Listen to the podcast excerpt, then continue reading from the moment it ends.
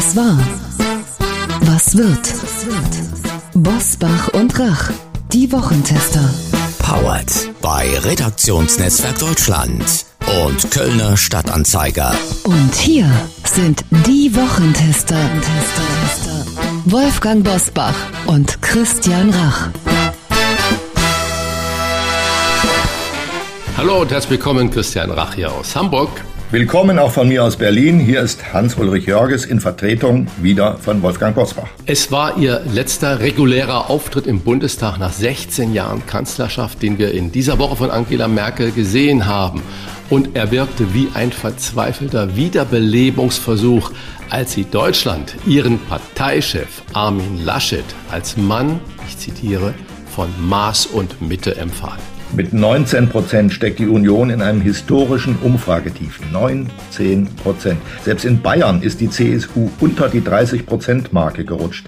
Also noch nicht mal Markus Söder hat seine eigenen Truppen im Griff. Wir wollten heute mit SPD-Spitzenkandidat Olaf Scholz sprechen. Doch der sagte ab obwohl das Interview lange vereinbart war. Sehr kurzfristig hat er abgesagt. Vielleicht hat er ja tatsächlich gute Gründe, das können wir nicht genau beurteilen, aber es liegt doch der Eindruck nahe, ich habe ihn jedenfalls, vielleicht sind die Umfragen der SPD derzeit einfach zu gut für ihn, um sich an einem Podcast zu beteiligen. Aber wir haben würdigen Ersatz, vermutlich auch unterhaltsamer. Ein echter SPD-Kultpolitiker springt für Scholz ein und stellt sich dem Wochentester Wahlcheck. Und da freue ich mich richtig darauf, weil er ist nicht das erste Mal bei uns. Und was war, was wird heute mit diesen Themen und Gästen? Auf dem Prüfstand der Wochentester. Umfragetief. Scheitert die Union am Erfolg Merkels? Beamtenpartei. Warum wollen so viele Staatsdiener die Grünen wählen? Böhmermann gegen Lanz. Wer hat Recht im Journalismusstreit? Heute zu Gast bei den Wochentestern Karl Lauterbach. Der SPD-Gesundheitsexperte stellt sich dem Wochentester Wahlcheck.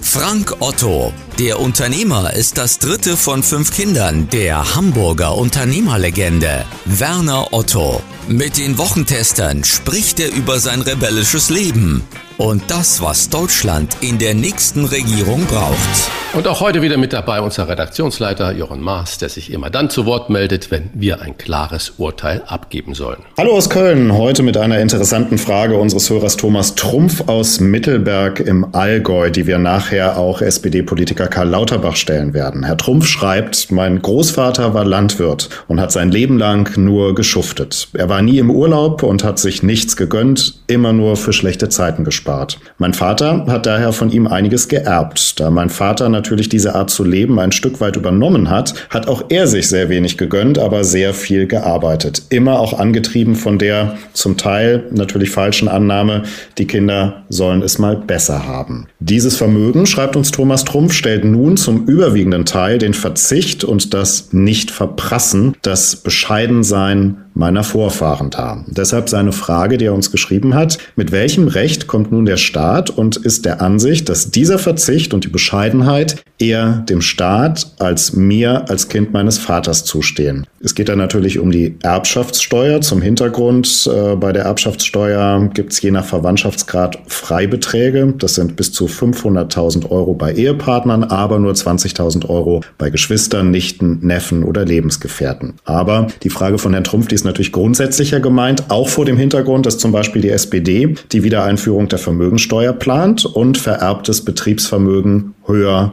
besteuern will. Frage an euch. Sollte der Staat an der Erbschaftssteuer festhalten, möglicherweise sogar eine Vermögensteuer einführen oder auch die Erbschaftssteuer erhöhen? Ja, gut, das ist eine, natürlich eine ganz interessante Frage. Was Herr Trumpf, nicht Trump, sondern Trumpf, da wirklich geschrieben hat, das betrifft ja ganz, ganz viele. Wir hatten letzte Woche mit Dietmar Bartsch gesprochen, auch über Rentensystem. Das ist ja das große Thema, was da im Moment in diesem Wahlkampf der ja jetzt gerade so ein bisschen beginnt, äh, eigentlich gar nicht so richtig äh, gespielt wird. Aber Dietmar Bartsch sagte, natürlich, wir könnten Rentensystem sofort sichern, wenn alle da drin einzahlen müssten. Dann habe ich ihm natürlich gesagt, naja gut, die ganzen Selbstständigen und alle Künstler und so weiter erwirken dann natürlich auch einen Anspruch und auf eine Rente, so wie sie jetzt für viele Menschen schon ist. Das heißt, als Selbstständiger muss ich immer für meine Rente selbst vorsorgen. Und wenn es im beruflichen Leben irgendwie 40 Jahre arbeiten gelingt, äh, eine Rente anzusparen, die vielleicht eine Million oder zwei Millionen Euro irgendwo darstellt, dann ist das natürlich schwierig zu sagen, jetzt kommt eine Vermögenssteuer, ab welcher Höhe auch immer äh, sie da greifen wird, weil man dann natürlich wieder äh, sozial prekäre Situationen äh, erzeugt bei ganz, ganz vielen Menschen, die sagt, okay, ich arbeite selbst für meine Sache. Nicht ganz so richtig dargestellt ist natürlich diese Erbschaftsnummer. 500.000 ist der Freibetrag für den Ehepartner, das ist richtig. Wenn aber zum Beispiel ein selbstgenutztes Haus da ist und man da drin wohnen bleibt, bleibt das natürlich aus dieser Erbschaftsmasse Ausgenommen, ich bin kein Jurist oder sowas, also das bitte nicht jetzt eins zu eins auf die Goldwaage legen. Man kann bei den Kindern zum Beispiel, kann jedes Elternteil zweimal 400.000 Euro auch schenken. Und wenn das Kind ebenfalls da drin wohnt, dann hat man natürlich da schon eine große Summe, die da frei ist. Und wenn man dieses Geld alles wieder abzieht von der dann zu versteuernden Masse, dann trifft es ja in einem größeren Maß doch nur sehr, sehr wenige Menschen, die dann anständige Erbschaftssteuer zahlen müssen. Ansonsten, das System, wie es bisher ist, erscheint mir doch ausgewogen. Jetzt da noch mehr abgreifen zu wollen, erachte ich gerade für kleine Betriebe, wo das Vermögen dann ja auch mitgezählt wird. Bisher hieß es ja, glaube ich, wenn man zehn Jahre keine Menschen entlässt. Wenn man zehn Jahre das alles hält, dann ist das Betriebsvermögen äh, erbschaftssteuerfrei. Ich würde sagen, das hat Sinn und Verstand und man sollte die Finger von betrieblichen Vermögen lassen. Wenn Herr Trumpf ebenfalls äh, als Bauer jetzt arbeitet und äh, das dann einsetzt und auch in Innovationen einsetzt in der Landwirtschaft, wie wir ja alle fordern, dann wäre es natürlich fatal, wenn man ihm da die wirtschaftliche Grundlage entzieht. Dem stimme ich im Grundsatz zu.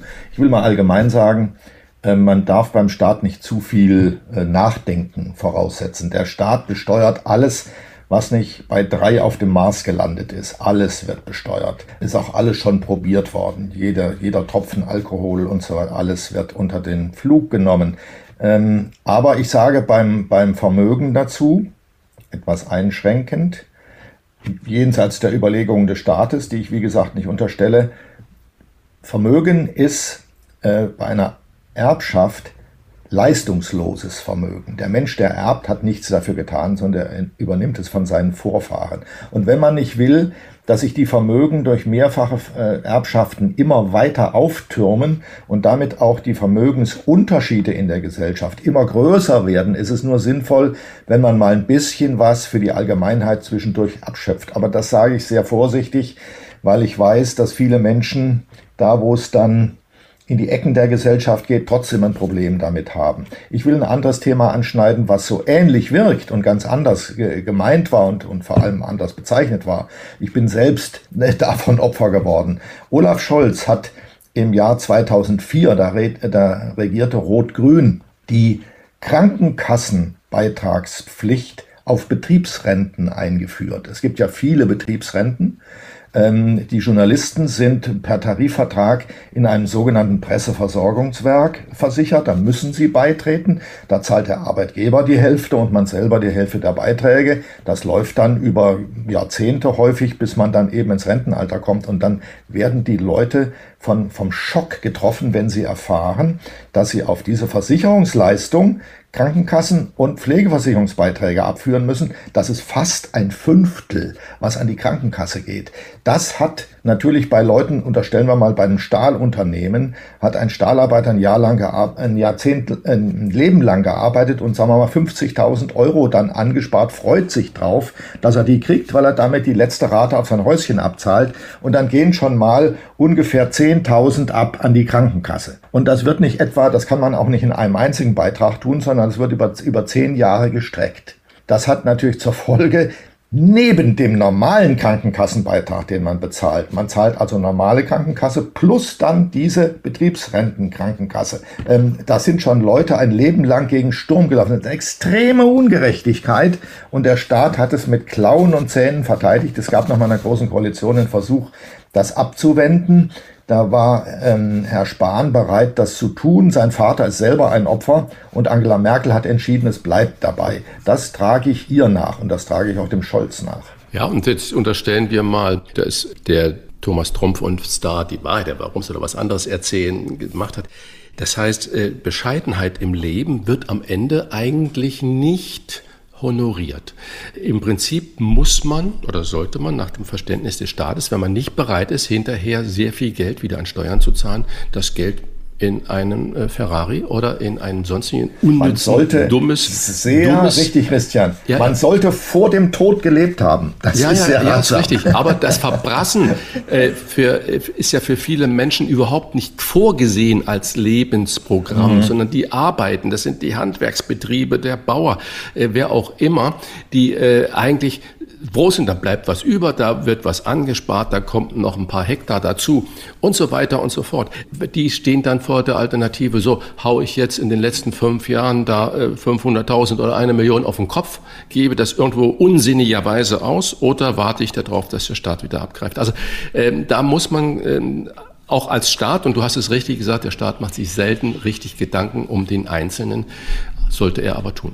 Danke für euer Urteil. Wir nehmen mit, Sparen und Vererben ist gut, aber man sollte auch vor dem Tod gelebt haben. Ich glaube, das war eine sehr ausführliche Antwort für unseren Hörer, den Herrn Trumpf. Und wir starten jetzt in die Top-Themen der Woche. Wie war die Woche?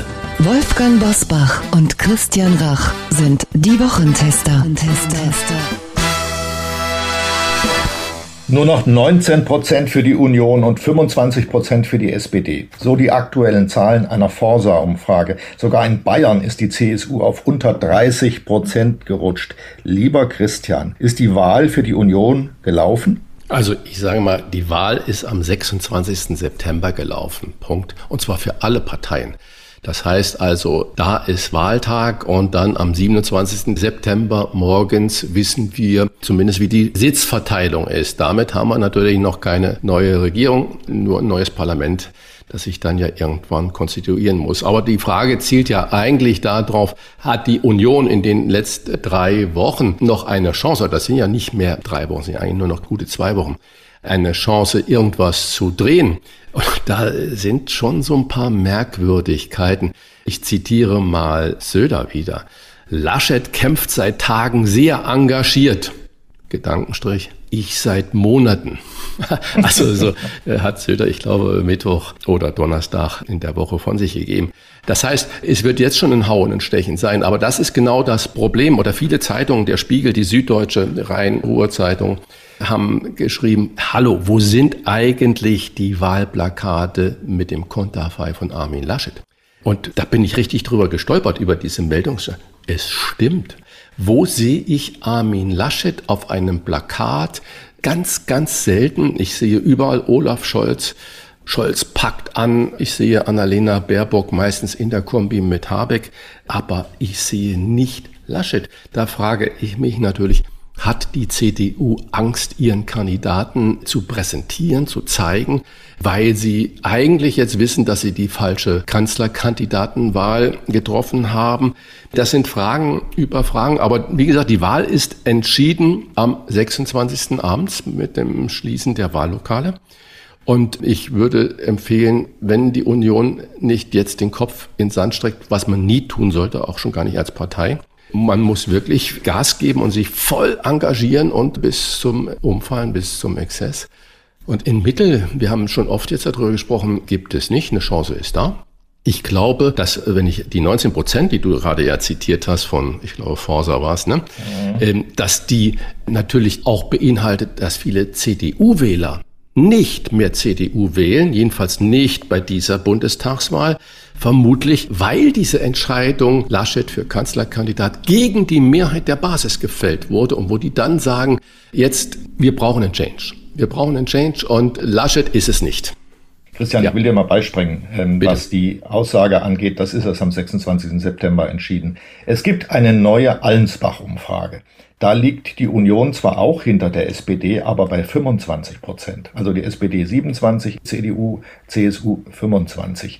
Das ist schon eine gewaltige Lücke zu dieser Forsa-Umfrage. 25 gegen 19. Nur eine der beiden Umfragen kann stimmen. Welche ist das? Also ja, ich sage stimmt. mal, ja, für möglicherweise. Also ich persönlich sage mir, warte mal bis zum Wahlabend und dann genau. gucken wir mal, welche genau. Umfrage richtig war. Ich bin ja. da sehr skeptisch, ehrlich gesagt. Uli, aber deswegen habe ich auch deine Frage an mich sofort zu beantwortet. Die ja, Wahl ja. ist beendet am 26. Und das andere sind vielleicht Gründe, warum die CDU, CSU so ab gesunken ist. Ich hätte fast gesagt, abgekackt ist. Aber diese Allensbach-Umfrage, klar, ich bin ja von Haus aus Mathematiker. Ich weiß, was Umfragen bedeuten ja. und wie Statistik ist und wie Meinungsforschung ja. in der Wahrscheinlichkeitsrechnung da ein bisschen funktioniert. Das sind alles mit 10.000 Fragezeichen und hinterher heißt es immer, alle Journalisten und Meinungsforscher haben sich geirrt. Also und später sagen die dann, das waren ja auch nur Momentaufnahmen. Wir ja, haben nie gesagt, dass es eine Prognose ist. Ja, ja, ja. Aber Uli, Frage an dich. Wie kannst du dir denn diese radikale Ablehnung, die sich ja auch in solchen Zahlen da spiegelt, diese radikale Ablehnung von Union und Armin Laschet seit Wochen geht das ja Treppchen für Treppchen da unten. Wie kann man sich das erklären? Ist es nur dieses unglückliche Lachen als Symbol, was Laschet da im Ahrtal hatte, als unser Bundespräsident Steinmeier seine Rede hielt? Es ist nicht nur das Lachen, aber ich fange mal damit an, weil man damit schon ein bisschen was nachvollziehen kann. Warum, verdammt nochmal, erklären die eigentlich nicht, warum er gelacht hat? Da ist nämlich kein schmutziger Witz erzählt worden. Dazu kann man sich nämlich bekennen. Nach dem, was ich gehört habe, haben die Politiker, die hinter dem Bundespräsidenten aufgereiht waren und dann dort gelacht haben, deshalb gelacht, weil die auf eine Szene geguckt haben, die die noch nie gesehen hatten. Da haben sich nämlich vor dem Bundespräsidenten sehr viele Fotografen und Fernsehteams aufgebaut, haben den gefilmt. Und quer vor denen auf der Erde lag ein schreibender Journalist mit einem Block und hat sich im Liegen Notizen gemacht. Das war natürlich ein Anblick, den die noch nie hatten und ähm, da kann man schon mal ins Lachen kommen. Vor allem aber sollte man das hinterher erklären. Ich sag Ihnen jetzt mal, warum ich da gelacht habe. Das war zwar blöd, aber ich sag's Ihnen mal. Und das war kein blöder Witz, den da irgendjemand gerissen hat. Die Union, dieser Kandidat besser gesagt, ist kommunikationsunfähig über die Wochen gewesen, muss man leider sagen. Und was nun den fehlenden Wahlkampf angeht, im Lager Laschets, das weiß ich nun sehr konkret wirft man das auf die Parteizentrale in Berlin zurück, das Konrad-Adenauer-Haus. Das sei in Wahrheit ein Trümmerhaufen. So wird da geredet. Also da hat schon die Schuldzuweisung begonnen. Und was nun Laschet angeht, der ist ja seit Anfang seiner Nominierung nie besonders angesehen gewesen im Volk. Das begann schon mal damit, dass er einen unklaren Kurs bei Corona verfolgt hat. Er wollte erst lockern und die Gesellschaft wieder öffnen, hat aber nicht gemacht, sondern er hat dann hin und her geschwankt, hat auch wieder mit zugemacht und hat alle Manöver mitvollzogen, die die Mehrheit der Ministerpräsidenten vorgegeben haben. Und in dieser Runde Corona hat Laschet niemals irgendwie eine pointierte Rolle gespielt. Er ist immer mitgeschwommen. Und da erwartet man natürlich von einem Spitzenkandidaten mehr. Da erwartet man Führung. Die Leute haben also gesehen, der Mann führt nicht. Er trudelt, er schwankt hin und her. Und dieser Eindruck, der sich da festgesetzt hat, hat sich immer stärker manifestiert. Der ist immer stärker geworden. Immer mehr Leute haben gesagt, der ist es nicht, der kann es nicht.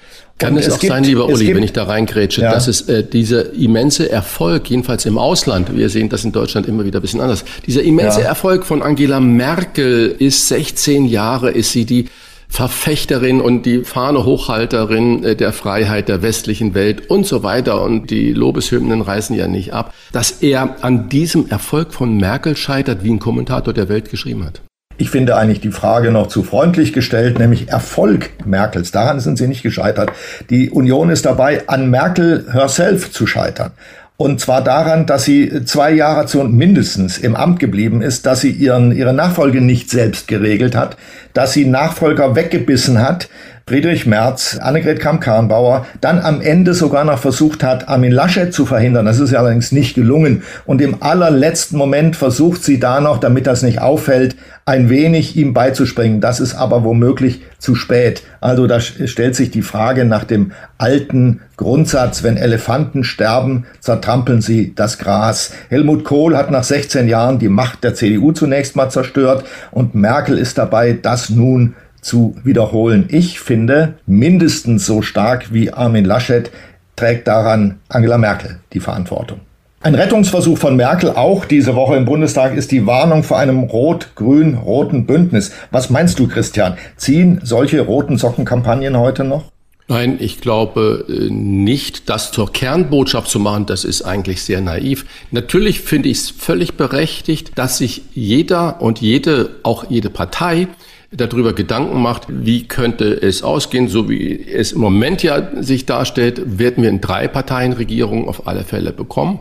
Und äh, dass man dann über gewisse Konstellationen nachdenkt oder sagt, oh, das geht gar nicht und so weiter, äh, finde ich legitim. Aber das ins Zentrum einer Kampagne zu stellen, glaube ich, ist zu kurz gedacht. Man sollte viel mehr darüber nachdenken. Du hast es ja gerade toll beschrieben mit Angela Merkel und diesem Erfolg, den sie ja da 16 Jahre lang hatte, jedenfalls wenn man es mal oberflächlich betrachtet, äh, und dass sie eigentlich Nachfolger, Nachfolgerinnen weggebissen hat, ist eine Begrenzung der Zeit des Regierens nicht sinnvoll.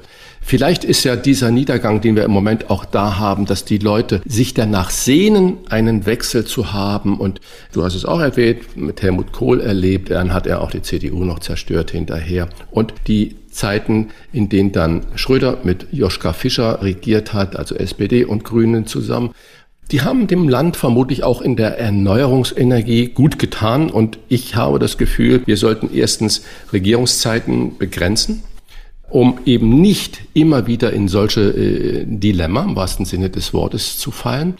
Und dann ist ein Wechsel vermutlich auch eine Zeit der Erneuerung. Wir sehen es gerade ja im Fußball. Sehr richtig. Interessante Erkenntnis äh, aus einer weiteren Forsa-Umfrage, und du kennst meine Haltung zu Umfang so ein bisschen. Aber im Auftrag des Deutschen Beamtenbundes haben die Folgendes herausgefunden. Die Beamten lieben die Grünen. 32 Prozent der befragten Beamten wollen die Grünen wählen, 28 Prozent die Union und nur 16 Prozent die SPD. Wie erklärst du dir diesen Erfolg der Grünen bei den Beamten, lieber Uli? Ich will zunächst mal ein bisschen scherzhaft antworten. Ich kenne Forsa und äh, die Meinung des Instituts oder des Inhabers zu den Grünen und zu den Beamten. Er mag beide nicht. Dass er die also jetzt in einer Umfrage zusammenpackt und äh, mit dem Ergebnis rausrückt, die schätzen sich gegenseitig ungeheuer, dient weder den Beamten noch den Grünen. Aber wenn ich es jetzt mal ernsthaft beantworte, dann liegt ein bisschen Antwort in dem Wahlspot der Grünen, der im Moment in den Netzen unterwegs ist, nämlich der Chor der Grünen, kein schöner Land. Lieber Himmel, das ist die reine Gartenlaube. Und die Beamten, glaube ich, viele Beamte lieben Gartenlaube. Sie schätzen das Leistungsprinzip nicht und sind in großen Teilen selbst Grüne. Also es sind viele Grüne in den Staatsdienst gewandert. Sie sind weniger in der freien Wirtschaft unterwegs wenn man nur mal an die Lehrer denkt beispielsweise, aber nicht nur dort. Also die sitzen dort. Und mit freier Wirtschaft haben Beamte und Grüne im Regelfall eher ein Problem. Aber wir sollten nicht weiter drüber nachdenken. Das äh, schwimmt so mit auf der Wahlkampfsuppe. Es ist ein Fettauge und äh, lassen das vorbeiziehen. Schön gesagt, ein Fettauge. Über ein Thema müssen wir unbedingt noch sprechen. Das ist nicht so äh, ganz wegzuschieben. Der ZDF-Talkmaster Markus Lanz und der ZDF-Satiriker, also zwei Leute aus einem Stall, Jan Böhmermann, haben sich bei einem Zeitgespräch ordentlich in die Wolle gekriegt. Böhmermann warf Lanz vor, Personen in seinem Talk eine Bühne zu bieten, deren Meinung durchtränkt von Menschenfeindlichkeit sei. Lieber Himmel. Und er meinte damit die Virenforscher Alexander Kekulé und Hendrik Streeck. Die kennen wir alle miteinander. Der Kernvorwurf von Böhmermann gegen Lanz, er arbeite für den Effekt, holla holla, Böhmermann an Lanz und nicht umgekehrt, und betreibe False Balance, damit es in der Sendung kracht. Natürlich hat sich Lanz dagegen heftig gewehrt. Und zwar, lieber Christian, zu Recht. Ja, natürlich ist eine Talkshow da, nicht nur um dem Publikum einen Mehrwert an Meinungen zu generieren, was ich persönlich bedauere, dass es nicht nur dazu da ist, sondern je mehr gestritten wird, desto interessanter ist es. Also muss natürlich der Talkmaster, die Talkmasterin provokante Themen machen. Aber was Böhmermann da sagt, das würde ja in der Konsequenz bedeuten, man muss vorher eine Gesinnungsprüfung machen und gucken, wer geht denn wohin mit welcher Äußerung und darf ich dem eine Bühne geben? Darf ich den mit Fragen provozieren? Darf ich den wirklich einladen? Das finde ich, also gerade von einem Böhmermann, der ja permanent überall aneckt, mit Dingen, finde ich viel zu weit gegangen, weil das muss man sich nur mal auf der Zunge zergehen lassen. Jede Redaktion, sei es bei der Schreibenden Zunft, bei dem Spiegel, Süddeutschen oder bei der Zeit, oder bei jedem anderen Medium oder jede Fernsehredaktion muss vorher überprüfen, ist das eine Menschenfeindlichkeit in der Aussage, in der Position. Und genau das ist das, was ich ja dem Netz heute vorwerfe, dass wenn man kontrovers diskutiert, dass es immer in Aggressionen ausgeht. Wir haben mal heute, Gott sei Dank, Karl Lauterbach nochmal zu Gast und wir wissen alle, wie er angefeindet wird, wegen einer Meinung, die er vertritt. Und wenn wir das jetzt noch einführen vor Talkshows, dass wir das überprüfen und uns da gemein machen mit einer Meinungspolizei, sage ich mal, fände ich ganz schlimm und zu Recht wehrt sich Lanz. Und ich kann nur sagen, zum Beispiel während der Corona-Krise, ich, ich mag es nicht immer sehen, ich mag es nicht immer sehen, aber während der Corona-Krise habe ich Lanz ganz gerne geguckt, weil er viele Positionen eine Bühne gegeben hat, die dann für mich als Zuhörer einen Mehrwert dargestellt haben. Oder ich erinnere an ein Interview mit Susanne Henning-Welso, die Co-Vorsitzende der Linken. Das war so entlarvend und so wahnsinnig toll von ihm, ohne dass er sie vorgeführt hat. Da kann ich nur Applaus machen und ich glaube, Böhnermann hat da überzogen. Ja, ich will noch mal eins hinzufügen. Der Vorwurf der Menschenfeindlichkeit gegen diese beiden Virologen ist einfach ungeheuerlich. Da bleibt einem die Spucke weg. Warum wählt er dieses Wort? Man muss wissen, Böhmermann liebt selbst die Provokation. Er ist nur durch Provokationen bekannt geworden. Jetzt ist es um ihn still geworden in letzter Zeit. Und ich glaube, das ganze Ding ist nur so zu erklären, dass er die Zeit für gekommen hielt, wieder mal richtig auf die Pauke zu hauen, damit alle Welt über Böhmermann redet. Diesen Gefallen haben wir ihm jetzt einmal getan, wenn es nach mir geht, zum letzten Mal. Ja, d'accord. Vielen Dank für eure Einordnung. Man sieht auch, wie meilenweit, fast galaxienweit der Unterschied zwischen Jan Böhmermann und Harald Schmidt ist, den wir alle auf diesem Posten dann sehr doch äh, sehr vermissen.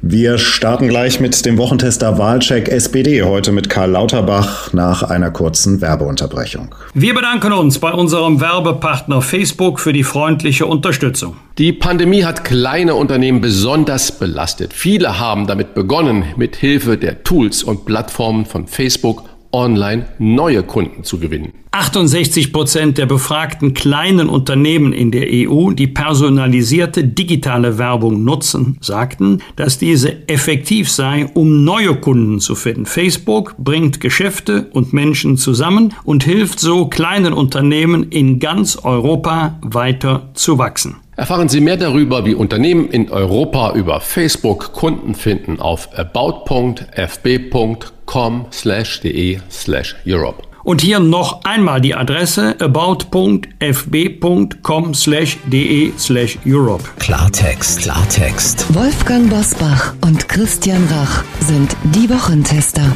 Tester, Tester. Als uns der SPD-Spitzenkandidat Olaf Scholz kurz vor der Aufzeichnung der aktuellen Wochentester-Folge aus geschäftlichen Gründen, wie es hieß, absagte, zeigte unser nächster Gast wahren Mannschaftsgeist. Und wenn wir ehrlich sind, ist er ja auch so etwas wie der heimliche Vizekanzler der SPD oder zumindest Deutschlands Gesundheitsminister im Wartestand, mindestens. Der Wochentester Wahlcheck mit SPD-Politiker Karl Lauterbach, direkt aus dem Wahlkampf, im fahrenden Auto und mit einer Maske vor Mund und Nase. Wir werden das gleich hören. Herzlich willkommen, Karl Lauterbach. Hallo, guten Morgen und vielen Dank für die Einladung. Ja, gerne. Herr Lauterbach, danke wirklich, dass Sie auch unter den Umständen jetzt bereit sind, mit uns da zu sprechen. Als Armin Laschet in dieser Woche im Bundestag ihren Spitzenkandidaten Olaf Scholz mit den Worten attackierte, man könne nicht mit Raute, und damit ist wohl diese weltbekannte Handhaltung von Bundeskanzlerin Angela Merkel gemeint, durch die Gegend laufen und reden wie Saskia Esken, haben Sie das als eines Kanzlerkandidaten nicht würdig auf Twitter kommentiert. Freuen Sie sich nicht, dass jetzt endlich auch mal gekämpft wird in diesem Wahlkampf und dass nicht jeder nur irgendwie sagt, piep, piep, piep, wir haben uns doch alle irgendwie lieb? Naja, gekämpft werden muss natürlich, aber äh, man muss mir nachsehen, ich habe gern den Kampf in der Sache und ich fand das einfach, also war jetzt nicht schlimm, also äh, das wird Olaf Scholz nicht geschadet haben. Also ich war überrascht, dass jemand, der also die Nachfolge von Merkel selbst verfolgt und also sich in der gleichen Liga dann wie also Merkel, Macron oder andere sehen möchte, dass er sich also auf so einen Spruch dann in der wichtigsten Redezeit also einlässt, der eher also an die junge Union erinnert. Also das ist ein ganz flotter, schneller Spruch, den ein junger Unionist oder meinetwegen auch der RCDS, also der Studentische Bund der Union, also loslassen kann. Aber es war doch relativ wenig für so eine Prime-Time-Gelegenheit, wo alle gewartet haben, schafft der Armin Laschet es nochmal, also kann der einen neuen Inhalt anbieten. 25 Prozent für die SPD in der aktuellen Forsa-Umfrage. Wie erklären Sie sich, lieber Herr Lauterbach, diesen enormen Erfolg? Das kann doch nicht nur der eine Lacher von Laschet im Flutgebiet gewesen sein, oder? Nein, das war es auf keinen Fall, was da den Ausschlag gegeben hat. Es ist, glaube ich, bei den Bürgern so, dass die Menschen ein feines Gespür dafür haben, wer in einer Zeit vieler Veränderungen, also vieler Herausforderungen so etwas meistern kann und wo man sich Sorgen hat. Und äh, Armin Laschet, ich kenne ihn ja auch schon seit sehr langer Zeit. Ich habe in Aachen studiert, woher er kommt, war früher auch mal Mitglied der Union bekannterweise. Armin Laschet hat so etwas, sage ich mal, Unernstes und etwas, also schlecht vorbereitet ist. Und also mit einer gewissen Unernsthaftigkeit und auch mit dieser Art und Weise in die Dinge erstmal reinzustolpern und sich dann korrigieren zu lassen. Das mag sympathisch sein auf der Landesliga der Politik, aber ich glaube, Bürger spüren, das könnte hier zu wenig sein. Da war die Situation, also das Lachen hinter Steinmeier quasi in Anwesenheit der Journalisten, wo man also in einer wirklich bestürzenden Situation war. Das war da eigentlich nur Pass pro Toto. 25 Prozent, man kann es auch so sehen, 25 Prozent trotz oder wegen ihnen? Fragezeichen. Denn sie haben doch die Deutschen über mehr als ein Jahr lang heftig jeden Abend aus irgendeinem Fernsehprogramm malträtiert. Immer Staatsanwalt, immer Spaßbremse, immer Vorsicht vor den Viren. Können Sie auch anders? Ja, und die Beschreibung ist auch nicht richtig. Also ich habe ja immer auch Lösungen also angeboten und lag mit vielen schwierigen Prognosen lag ich richtig. Übrigens also im Sinne, dass es mich gefreut hätte, wenn es anders gekommen wäre. Aber die Bürger haben doch immer gespürt, dass ich erstens gut vorbereitet bin, dass ich mir das also genau überlege, was ich sage, dass ich in einem Netzwerk mit anderen Wissenschaftlern zusammen unterwegs bin und dass ich einfach versuche, uns gut durch die Krise zu bringen im Verbund mit anderen. Ich habe auch sehr eng über Parteigrenzen hinweg mit anderen Leuten zusammengearbeitet, mit unserem Ministerpräsidenten, also auf der Ahländer Seite, aber auch sehr eng mit Angela Merkel, mit Christian Drosten und so. Leute haben schon ein Gespür dafür, da gibt sich einer Mühe. Die Nachrichten sind halt nicht alle gut, aber die Bürger sind eigentlich dumm. Und Im Großen und Ganzen glaube ich, und das wird an meinem Wahlergebnis hier im Wahlkreis zeigen, hat das die Partei nicht allzu viel gekostet, sondern könnte Stimmen gebracht haben. Ja, wollte ich gerade fragen. 25 Prozent wegen Ihnen. nee, das ist, das ist leider auch nicht der Fall. Aber ich glaube, auch, dass ich auch wegen so, Ihnen. Ja. Ich, äh, ich, ich sag's also, also äh, auf jeden Fall habe ich netto, das ist meine Überzeugung, deutlich mehr gebracht als gekostet. Okay, Gut. Dann, dann lassen wir mal weg, ob das wegen Ihnen oder trotz Ihnen ist. Die Union weist aber in diesen Tagen ja darauf hin, ganz zugespitzt, wer Olaf Scholz wählt, der wählt auch die Politik von Saskia Esken und Kevin Kühnert. Ihr Name wird da eigentlich überhaupt nicht genannt. Erste Frage, ärgert Sie das oder auch anders gefragt, spielen Sie denn in der zukünftigen SPD eine Rolle? Und kann Olaf Scholz seine Gedanken und Positionen gegen die Parteispitze denn halten oder auch durchsetzen? Zum Beispiel gemeinsam also mit Ihnen? Dass ich in dem Zusammenhang nicht genannt werde, wenn es darum geht, also dass also derjenige, der Olaf Scholz wähle, auf Saskia Esken und Kevin Kühnert wählt. Das kann mich ja nicht wirklich belasten oder stören, denn das ist ja hier negativ gemeint. Die beiden werden hier zu Unrecht als abschreckende Mitstreiter von Olaf Scholz diffamiert. Und ich glaube selbst, also, äh, dass es nicht so wichtig ist, jetzt im Vorhinein darüber zu spekulieren, welche Rolle werde ich später spielen. Ich werde auf jeden Fall wie immer eine gewisse Rolle spielen. Wenn wir gewinnen, das ist das Entscheidende. Das ist ja noch nicht wirklich erreicht. Dafür muss gekämpft werden. Dafür bin ich hier unterwegs.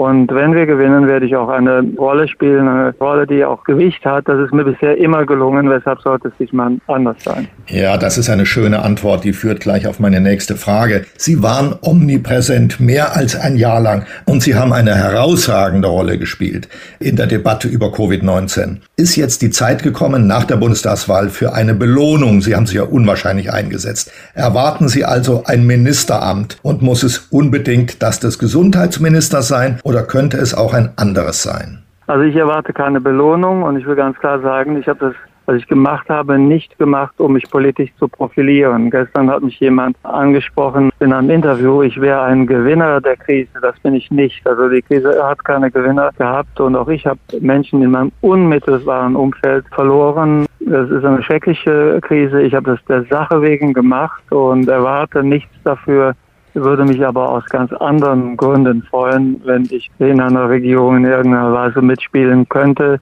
weil ich das gerne mache und überzeugt bin von der Arbeit. Aber also ich erwarte keine Belohnung und mein Leben ginge auch weiter, wenn es nicht so ist. Hat Olaf Scholz Ihnen gegenüber schon mal gesagt, mein Lieber, du bist dabei? Erstens, wenn es so wäre, würde ich es nicht öffentlich sagen und wie gesagt, wir müssen erstmal gewinnen, das ist das Entscheidende und dann sehen wir dann weiter und dann ist es ja eine komplexe Arithmetik, käme ja auch darauf an, mit wem wir regieren, wie viele Ministerämter wir überhaupt haben. Also ich tue mich immer schwer damit, wie Christian Lindner, der sich also schon festlegt, genau wie Habeck, das muss das Finanzministerium sein. Das ist ein bisschen wenig demütig. Also es ist erstmal eine Belohnung und ein Privileg, wenn überhaupt die eigene Partei die Regierung stellen kann. Das muss ich einfach mal fragen. Sie haben geschildert, wie Sie verfolgt werden von Hass, Missgunst und auch aggressiven Drohungen die ganze Zeit. Das kann ich gut verstehen. Wer sich in dieser Frage zum Fenster rauslehnt, der hat das zu erwarten. Sie haben es wirklich ganz dick abbekommen. Ich will mal die umgekehrte Frage stellen. Bisschen humoristisch äh, gemeint. Haben Sie auch Heiratsanträge bekommen? Also ich habe in der Tat beides bekommen und vor ersterem werde ich gut geschützt und also für zweiteres hatte ich keine Zeit. Jetzt werden Sie nach der Wahl sortieren, oder? Ah, das haben wir dahingestellt, habe ich auch andere also Dinge zu erledigen. Das steht auch jetzt ehrlich gesagt nicht auf der Tagesordnung. Aber in der Tat, also ich bekomme sehr viel Fanpost, einschließlich auch dieser Angebote. Es ist aber für mich in erster Linie jetzt mal wichtig, diese Wahl gut hinter mich zu bringen und ein paar andere Dinge zu ordnen. Von daher im Moment wirklich kein Aspekt, der mich umtreibt. Ja, deswegen auch noch eine weitere private Frage, bevor wir wieder aufs Politische kommen. Sie haben ja den Titel Professor Doktor mit und man hat den Eindruck, im Moment sind Sie wieder viel mehr in der Wissenschaft verankert als vielleicht vorher oder ist das nur ein falscher Eindruck? Waren Sie immer mit den ganzen Kollegen verbunden und haben auch neben Ihrem politischen Job wissenschaftlich weitergearbeitet? Also was ich immer gemacht habe, ist, ich habe immer die also aktuellen medizinischen und wissenschaftlichen Studien in der Epidemiologie gelesen. Also mich dazu auch mit Kolleginnen und Kollegen ausgetauscht. Ich habe auch noch die Gastprofessur also an der Harvard School of Public Health in Boston, die ich nicht aufgegeben habe während des Mandats. Also es war jetzt nicht viel Deputat, aber dafür muss ich mich immer sehr intensiv also vorbereiten. Also wie gesagt, dass die, das heißt, Sie sind immer auf der Höhe der, der Sache. Ja, ja, okay. ja, ich bin immer auf der Höhe der Studien gewesen in anderen Bereichen. Ich habe ja auch vor Jahren ein Buch über Krebs geschrieben. Ich habe mich sehr intensiv mit Herz-Kreislauf-Erkrankungen beschäftigt. Also ich bin immer auch wissenschaftlich aktiv geblieben. Sonst wäre übrigens die Arbeitsweise, die ich jetzt mache, auch vollkommen ausgeschlossen. Wenn ich nicht am Ball geblieben wäre, wäre das unmöglich gewesen. Ja, das ehrt Sie sehr, dass man Sie da als kompetente Stimme wahrnimmt. Und Hans-Ulrich Jörges hat Sie ja schon gefragt nach Ihrem Wunschposten in einer vielleicht eventuell anstehenden neuen Regierung. Aber bevor es dazu kommt, die Frage natürlich, was wäre denn Ihre Wunschkonstellation oder Koalition? Was wäre der Worst Case und was wäre wirklich Ihre Favoritenkonstellation? Also zum Worst Case und dergleichen will ich mich nicht äußern, aber ich habe eine ganz klare Präferenz also für Rot-Grün, was nicht ausgeschlossen ist. Also ich arbeite sehr eng mit den Grünen auch zusammen und also da ist man nicht in jedem Punkt einer Meinung, aber das wäre natürlich fürs Land, das also die bevorstehenden Probleme am besten löst. Also der Klimawandel ist also in einer solchen Konstellation ganz anders angehbar als in jeder anderen. Darüber muss man sich im Klaren sein. Ich beschäftige mich ja seit mehreren Jahren sehr intensiv mit dem Klima, mit der Klimakrise kann man sagen, wenn nicht sogar Klimakatastrophe. Arbeite da auch eng mit Fridays for Future zusammen und Scientists for Future und ich glaube, dass da die Zeit wegläuft, also mit schneller Antwort Rot-Grün. Wenn das nicht geht, eine Ampel. Ja, dann ist die zweite Frage, die ich eigentlich nachschieben wollte, schon quasi beantwortet. Aber ich will doch noch mal was hören, was Sie zur Linken sagen. Die Linke ist nicht Ihr Traumpartner in einer rot-grünen Koalition. Warum nicht? Also in der jetzigen Situation nicht, also aus drei Gründen. Zum einen, wir hätten erhebliche Probleme zu erwarten in Bezug auf eine gemeinsame Außenpolitik und in Bezug auf eine gemeinsame Verteidigungspolitik. Da glaube ich nicht, dass wir zusammenkämen. Da hätten wir ständige Streitereien und würden wahrscheinlich das Bündnis nach kurzer Zeit auflösen müssen. Zum Zweiten ist es auch so, dass in der Linken bei der Problematik der inneren Sicherheit ein ganz anderer Weg befolgt wird. Und zum Dritten, wir sind auch unterschiedlicher Meinung bei der Bewältigung der Corona-Krise und der Klimakrise. Ich nenne das mal die wissenschaftsgetriebenen Herausforderungen. Da kämen wir nicht zusammen. Also vieles von dem, was ich zum Beispiel mache, wird von der Linken leider kritisiert. Also äh, nur ein Beispiel. Oskar Lafontaine hat meine Arbeit mit dem Aufheulen einer Heulboje verglichen. Also Sarah Wagenknecht so geriert sich fast als eine Form einer etwas abgeschwächten Querdenkerin. Wir kämen den Bereich Außen- und Verteidigung, Innen, aber auch, ich sage mal, Wissenschaft, Stichwort Corona-Krise, Klimakatastrophenbewältigung. In diesen drei Bereichen kämen wir im Moment nicht voran und würden uns zerlegen. Ein solches Bündnis hätte keine Zukunft. Okay, gehen wir mal zum ersten großen Thema Wissenschaft und da ist natürlich Corona da drin. Deutschland geht ja jetzt über zur Hospitalisierung als Kennziffer. In Hamburg gibt es G2, in Schleswig-Holstein, sagt Daniel Günther, dürfen wir jetzt ab, ich glaube, 20. September ohne Maske alle rumrennen. Das heißt, wenn ich im Supermarkt in Schleswig-Holstein einkaufe, kann ich es auslassen. Alles in Hamburg muss ich es wieder zehn Meter weiter anziehen. Wie sieht die SPD, wie sehen Sie denn die Rückkehr zu einer gewissen Normalität? Was wäre Ihr Konzept? Weiterhin Flickenteppich, dass wir sagen, okay, in dem Bundesland gibt es diese Entscheidung, in dem anderen Bundesland gibt es diese Entscheidung? Oder was wäre Ihr Rezept zur weiteren Rückkehr zur Normalität? Also mein Rezept wäre auf jeden Fall ein Rezept, welches bundesweit einheitlich wäre und nicht von Bundesland zu Bundesland oder Stadt zu Stadt, von Gemeinde zu Gemeinde unterschiedlich, weil das die Bürger komplett verwirrt und also auch die getroffenen Maßnahmen als willkürlich ausgesucht erscheinen lässt. Mir ist auch einiges, was jetzt gemacht wird, also zu schnell, muss ich offen sagen. Also wir werden hier in NRW beispielsweise jetzt eine Regelung bekommen, dass nur das Kind, das sich infiziert hat mit Corona, nach Hause geht. Die anderen Kinder bleiben in der Klasse.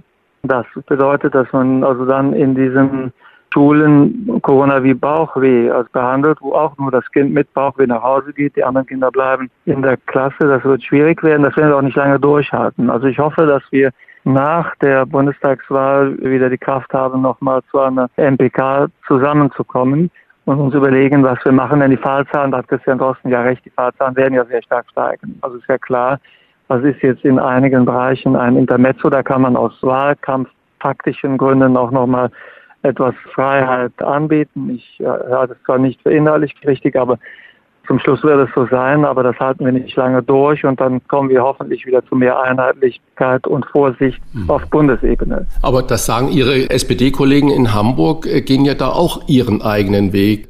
Bürgermeister Tschentscher, der ja auch habilitiert ist und Doktor der Medizin ist, ich glaube Labormediziner ist er, der sagt, 2G ist eigentlich das. Der Schulsenator Thies Rabe sagt, ja, wir sind sehr glücklich mit dieser Fünf-Personen-Regel da aus den Klassen heraus, dass nur die direkten Umfeld dann in Quarantäne müssen. Das heißt, die SPD hat auch keinen einheitlichen Weg da vor sich. Oder nein, ist das Wahlkampf? Nein, nein, mit Peter Tschentscher bin ich im engen Austausch. Und ich habe ja also bei zahlreichen Gelegenheiten, also jetzt unabhängig davon, dass es eben ein Vorschlag ist von einem SPD-regierten Bundesland, der Vorschlag ist im Großen und Ganzen richtig. Also Peter Tschentscher hat die 2G-Regelung mit der Wahlmöglichkeit einer 3G-Regelung bei verminderter Kapazität eingeführt. Ich habe gefordert, dass wir dieses Konzept in ganz Deutschland machen. Ich habe äh, tatsächlich bin da mit Peter Tschentscher im engen Austausch. Das ist keine dumme Idee. Das ist einfach so, dass also der Freiheitsaspekt der als Betreiber eines Restaurants oder eines Cafés oder eines Clubs, der kann hier aussuchen, welchen Weg er geht. Will er die volle Kapazität nutzen, dann muss er 2G betreiben. Und will er die nicht betreiben, dann muss er eben mit 3G arbeiten. Das ist etwas, also was funktioniert. Ich habe, lieber Herr Lauterbach, einen Traum um nochmal auf den Kern der eben gestellten Frage zurückzukommen, einen Traum, ein Freedom Day von Ihnen verkündet. Also andersrum gefragt, einfacher, wann fällt endlich die Maskenpflicht für Geimpfte? Oder werden wir ewig Maske tragen? Also die Maske zu tragen in Außenbereichen, also für Geimpfte halte ich ohne Dings für nicht sinnvoll, nicht notwendig. Wir haben ja die Situation, dass die Ungeimpften noch zwingen, die Maske zu tragen, weil in den Innenräumen, beispielsweise in einem Supermarkt, da kann ja nicht immer geprüft werden, wer ist geimpft und wer ist nicht geimpft. Daher müssen alle die Maske tragen.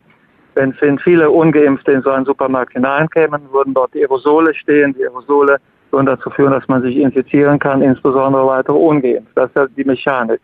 Wir brauchen eine höhere Impfquote und also die bekommen wir auch. Die höhere Impfquote bekommen wir dann, wenn wir mehr Mut haben, die 2G-Regelung oder die modifizierte Hamburger Modell 2G, 3G-Regel einzuführen.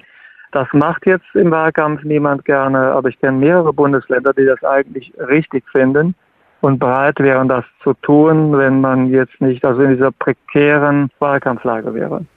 Ein zweites großes Zukunftsthema, lieber Herr Lauterbach, ist der Klimawandel. Überall wird jetzt im Wahlkampf darüber gestritten. Wenn die SPD regieren würde und Sie könnten ganz alleine entscheiden, Sie, Karl Lauterbach, mit welcher Maßnahme würden Sie beginnen? Was wäre Ihre erste Entscheidung für mehr Klimaschutz? Wie gesagt, ist ja das Thema, mit dem ich mich auch sehr intensiv beschäftige. Ich arbeite gerade an einem Buch dazu und das Erste, was wir machen müssten, also wäre eine massive Beschleunigung der Ausbaumöglichkeiten der Stromkassen, der Photovoltaik und auch also der Windenergie. Und ich würde systematisch die also Hemmnisse durchgehen, woran das liegt. Beispielsweise bei den Stromkassen gibt es erhebliche Verzögerungen durch Einspruchsrechte, die wir so nicht aus meiner Sicht halten können. Es muss die Regelung gebracht werden, dass die Fläche, die ein Einzelner auf seinem Dach mit Photovoltaik nutzen kann, ausgedehnt wird. Es muss also zu einer ganz anderen Abstandsregelung bei Windrädern kommen. Somit auf die Schnelle gesagt, kleinere Abstände bei Windrädern, sehr schneller Ausbau des Trassennetzes und darüber hinaus Anreize und gleichzeitig Beseitigung von Hemmnissen beim Ausbau der Photovoltaik. Wir müssen da wirklich ins Volumen gehen administrativ, also wo sind die administrativen Hemmnisse, da müssen die Verfahren vereinfacht werden, die Rechtswege müssen sicherer gemacht werden, wasserlich gemacht werden und auch wirtschaftlich, sonst kommen wir nicht klar. Das entscheidende Problem ist die Menge erneuerbarer Energie, das ist es. Herr Lauterbach, soweit ich mich entsinne, haben Sie vor schon ein paar Wochen her schon mal davon gesprochen, dass nach der Einschränkung der Grundrechte für Corona womöglich auch eine Einschränkung der Grundrechte für Klimaschutz folgen müsste. Welche Grundrechte wollen Sie da einschränken und wie lange? Das habe ich nie gesagt. Nein, also das ist mir von der AfD vorgeworfen worden, also völlig basislos. Ich habe es nicht von der AfD. Aber es ist tatsächlich, der Vorwurf wurde mir im Bundestag sogar von der AfD gemacht. Aber was ich gesagt habe, und da stehe ich auch zu, das ist einfach so, das Problem beschreibt sich so, die Lage ist wie folgt. Also ich habe darüber nachgedacht, also ich ziehe auch in dem Buch Parallelen zwischen der Corona-Krise und der Klimakrise, die wir vor uns haben was mich pessimistisch stimmt. Wenn wir die Möglichkeit der Impfung nicht bekommen hätten, dann hätten wir Corona mit Public Health Maßnahmen, also mit Schutzmaßnahmen, nicht in den Griff bekommen. Wir hätten das nicht bewältigt. Das wäre durchgelaufen. Wir hätten die Disziplin nicht gehabt, die Ausbreitung des Virus mit Schutzmaßnahmen alleine zu beenden. Das ist ja auch theoretisch möglich. Das wäre uns aber nicht gelungen. Und daher brauchten wir die Impfung. Und gegen CO2 können wir nicht impfen. Also wir müssen tatsächlich auch unser Leben verändern, unser Konsumverhalten verändern, unsere Einstellung zur Natur verändern. Wir müssen unsere Bereitschaft zeigen, anders zu leben, als wir es jetzt tun. Sonst schaffen wir es nicht. Die Technologie, die uns zur Bewältigung des Klimawandels also zur Verfügung steht, die ist schon erfunden. Armin Laschet hat völlig Unrecht wenn er sagt, wir können das lösen, wenn erstmal die deutschen Tüftler also die Technik erfunden haben.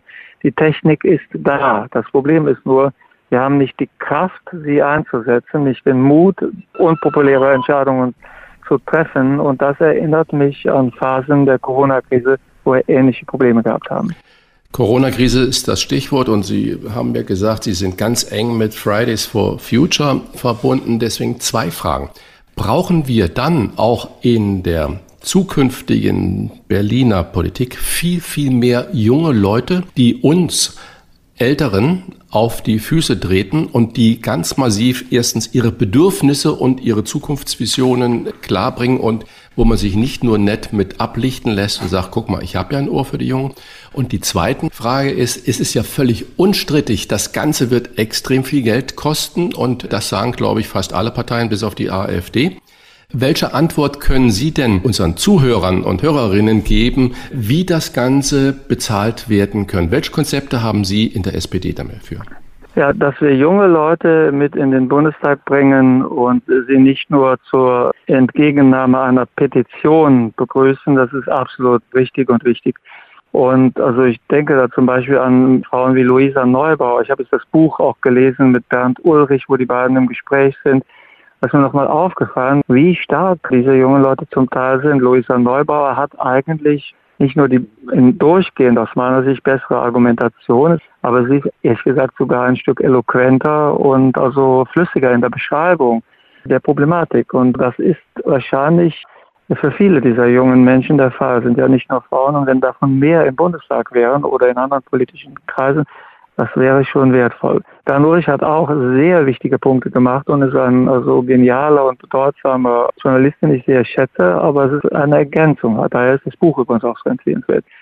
Die Bezahlung, also ja, das muss man sich ehrlich machen. Also wir kommen mit dem, was wir da zum jetzigen Zeitpunkt zur Verfügung stellen, nicht über die Runden. Da hängt übrigens viel von der Bundestagswahl ab. Also wenn beispielsweise die FDP jetzt dabei bleibt, dass der Haushalt gekürzt werden muss, dass wir 90 Milliarden Steuer- und Mindereinnahmen hätten, das sind ja die Vorschläge der FDP, dann ist das natürlich also eine Strangulierung unserer Möglichkeiten. Das ist nicht anders zu bewerten. Wir müssen hier investieren. Die Ausgaben, die vor uns liegen, die sind massiv unterschätzt. Also wir müssen überlegen. Also wir brauchen einen Ausbaufahrt, wie wir ihn noch nie gehabt haben. Wir haben 30.000 Windkrafträder derzeit. Wir brauchen allein die gleiche Menge Windkrafträder nochmal, um allein die Wärmeversorgung elektrisch darzustellen, um dort von Gas und Öl abhängig zu sein. Dann sind wir aber noch nicht beim Transport und erst recht nicht bei der energieintensiven Industrie. Und die Herstellung von Wasserstoff als Energieträger ist auch noch mal sehr viel teurer. Da ist überhaupt die Frage, ob wir dazu in der Lage sein werden, das zu Marktpreisen mit Nord- und Ostseestrom zu machen. Also Kurze Nachfrage. Sie haben es ja gerade ja. schon angesprochen mit der Energie. Entschuldigung, dass ich so reingehe. Viele Gerne. Menschen, die ja auch wirklich diesen Change wollen, haben Angst davor, dass wenn man das mit der Geschwindigkeit macht, 2030 sagt, jetzt haben wir das alles, vor einem Blackout stehen und dass wir uns dann selber in die Tasche lügen und sagen, wir kaufen den Kohlestrom aus Polen und Frankreich, die äh, Atomenergie.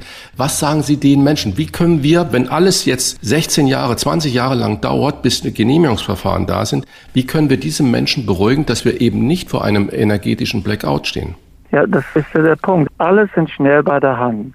Um Beispiele zu nennen, wo wir demnächst erneuerbare Energie einsetzen sollen, das sieht doch toll am Wahlkampfstand aus. Ich mache das und das demnächst mit Wasserstoff. Wir bauen das Wasserstoffauto. Wir machen also meinetwegen Wärmeheiz durch Wärmepumpen. Also alle haben schnell Vorschläge, die erneuerbare Energie auszugeben.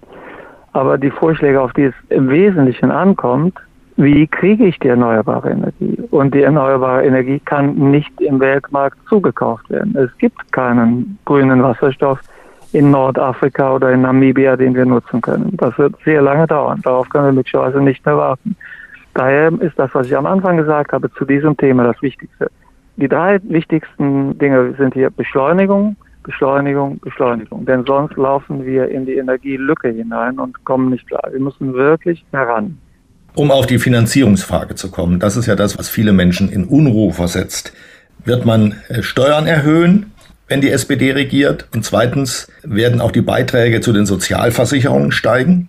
Also für bestimmte besonders wohlhabende Menschen, besonders reiche Menschen werden in der Tat die Steuern steigen, weil sie müssen aus meiner Sicht, das ist ja nur gerecht, einen Beitrag für diese, sage ich mal, Runderneuerung unserer Industrie und unserer Wirtschaft leisten müssen.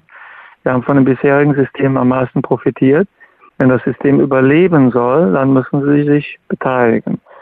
Und, das sagt man so äh, leicht, aber Steuern für die ja in der Kopfzahl relativ wenigen Reichen bringen ja nicht die Masse an Geld, die man braucht. Das wird häufig gesagt, weil es sich halt gut anhört und weil sich die kleinen Leute nicht betroffen fühlen. Aber läuft es nicht am Ende doch darauf hinaus, dass die Steuern für alle erhöht werden, sei es auch vielleicht auch die Mehrwertsteuer? Und wie sieht's mit den Sozialversicherungen aus? Das, was ich jetzt vorgetragen hatte, beruht ja jetzt auf Berechnungen, nicht also sozusagen auf einer Stammtischaussage, wir müssen die Reichen schöpfen und die Ärmeren kriegen dann das Geld. Das ist ja keine Robin Hood-Phrase gewesen, sondern tatsächlich die Summen, um die es hier geht, die sind eben durch eine entsprechende Steuererhöhung bei den Einkommensstärken sind die zu generieren und so wenige sind es äh, nicht. Ich spreche ja nicht über Milliardäre, sondern ich spreche hier über Leute mit einem Einkommen über 150.000 Euro und mehr wo dann moderat, aber aufsteigend, je höher das Einkommen ist, tatsächlich also die Belastung steigt. Ja, wir hatten auch Frau Esken, ihre Parteivorsitzende hier, und der haben wir dieselbe Frage gestellt und die hat sich dazu überhaupt nicht geäußert.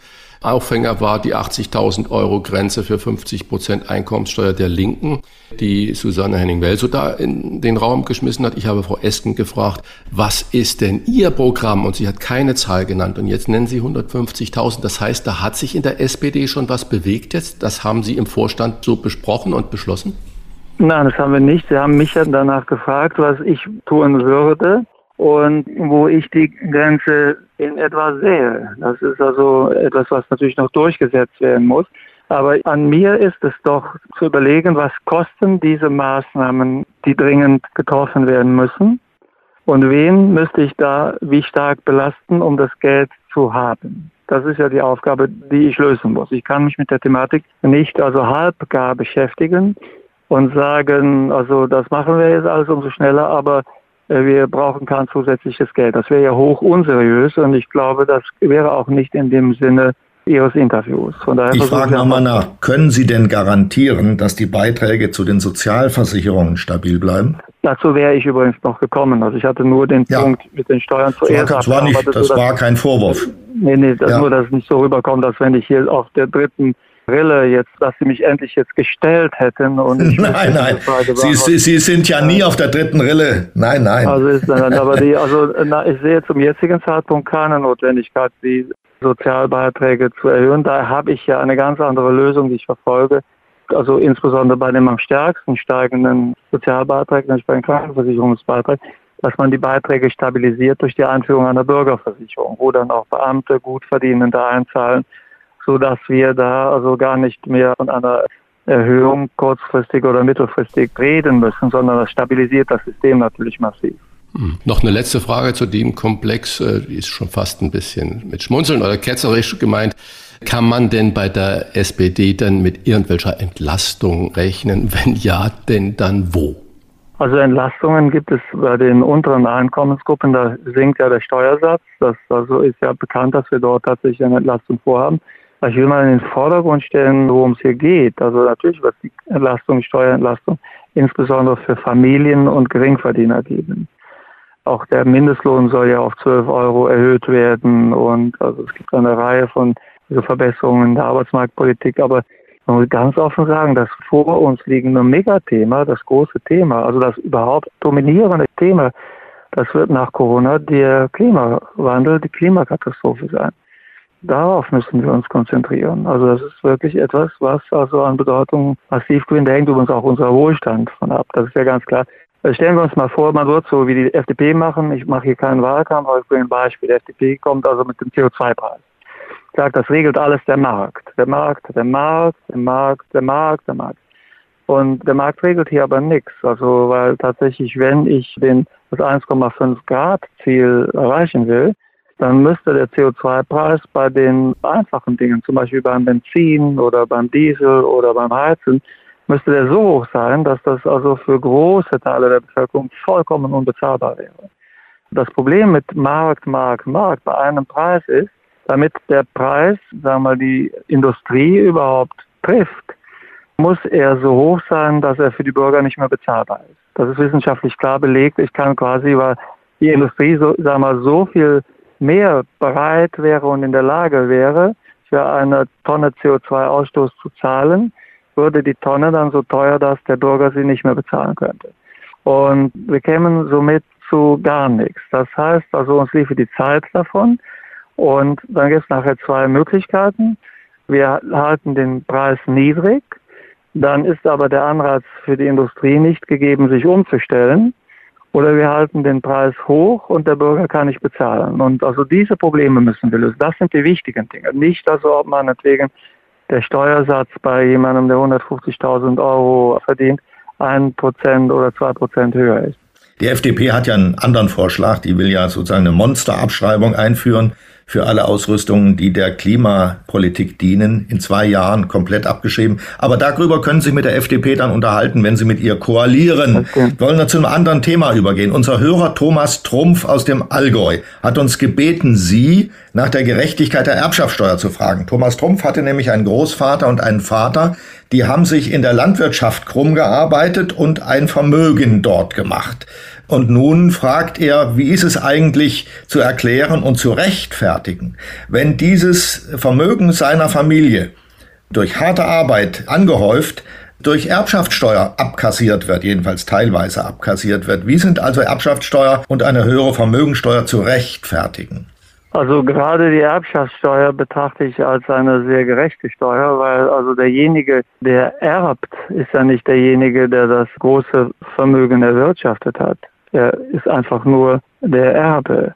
Und bei allem Respekt, also äh, die Situation ist die, dass es sehr viele Erben gibt, die selbst so ein Vermögen nicht nur nicht erwirtschaftet haben, sondern es auch nie hätten erwirtschaften können. Woher kommt also der Anspruch? Also es geht ja hier nicht um eine Enteignung, aber dass man eine Steuer bezahlt auf das Erbe, was einem zufällt, auf der Grundlage einer fairen Bemessung, das ist aus meiner Sicht eine Selbstverständlichkeit. Derjenige, der das Glück hat, hier zu erben, weil der Staat auch die Voraussetzungen dafür gegeben hat, dass die Vorfahren ein solches Vermögen überhaupt aufbauen konnten. Der sollte aus meiner Sicht bereit sein, auch einen Teil dieses Erbes als Steuer zur Verfügung zu stellen für die 50 Prozent in unserer Bevölkerung, die gar nichts erben.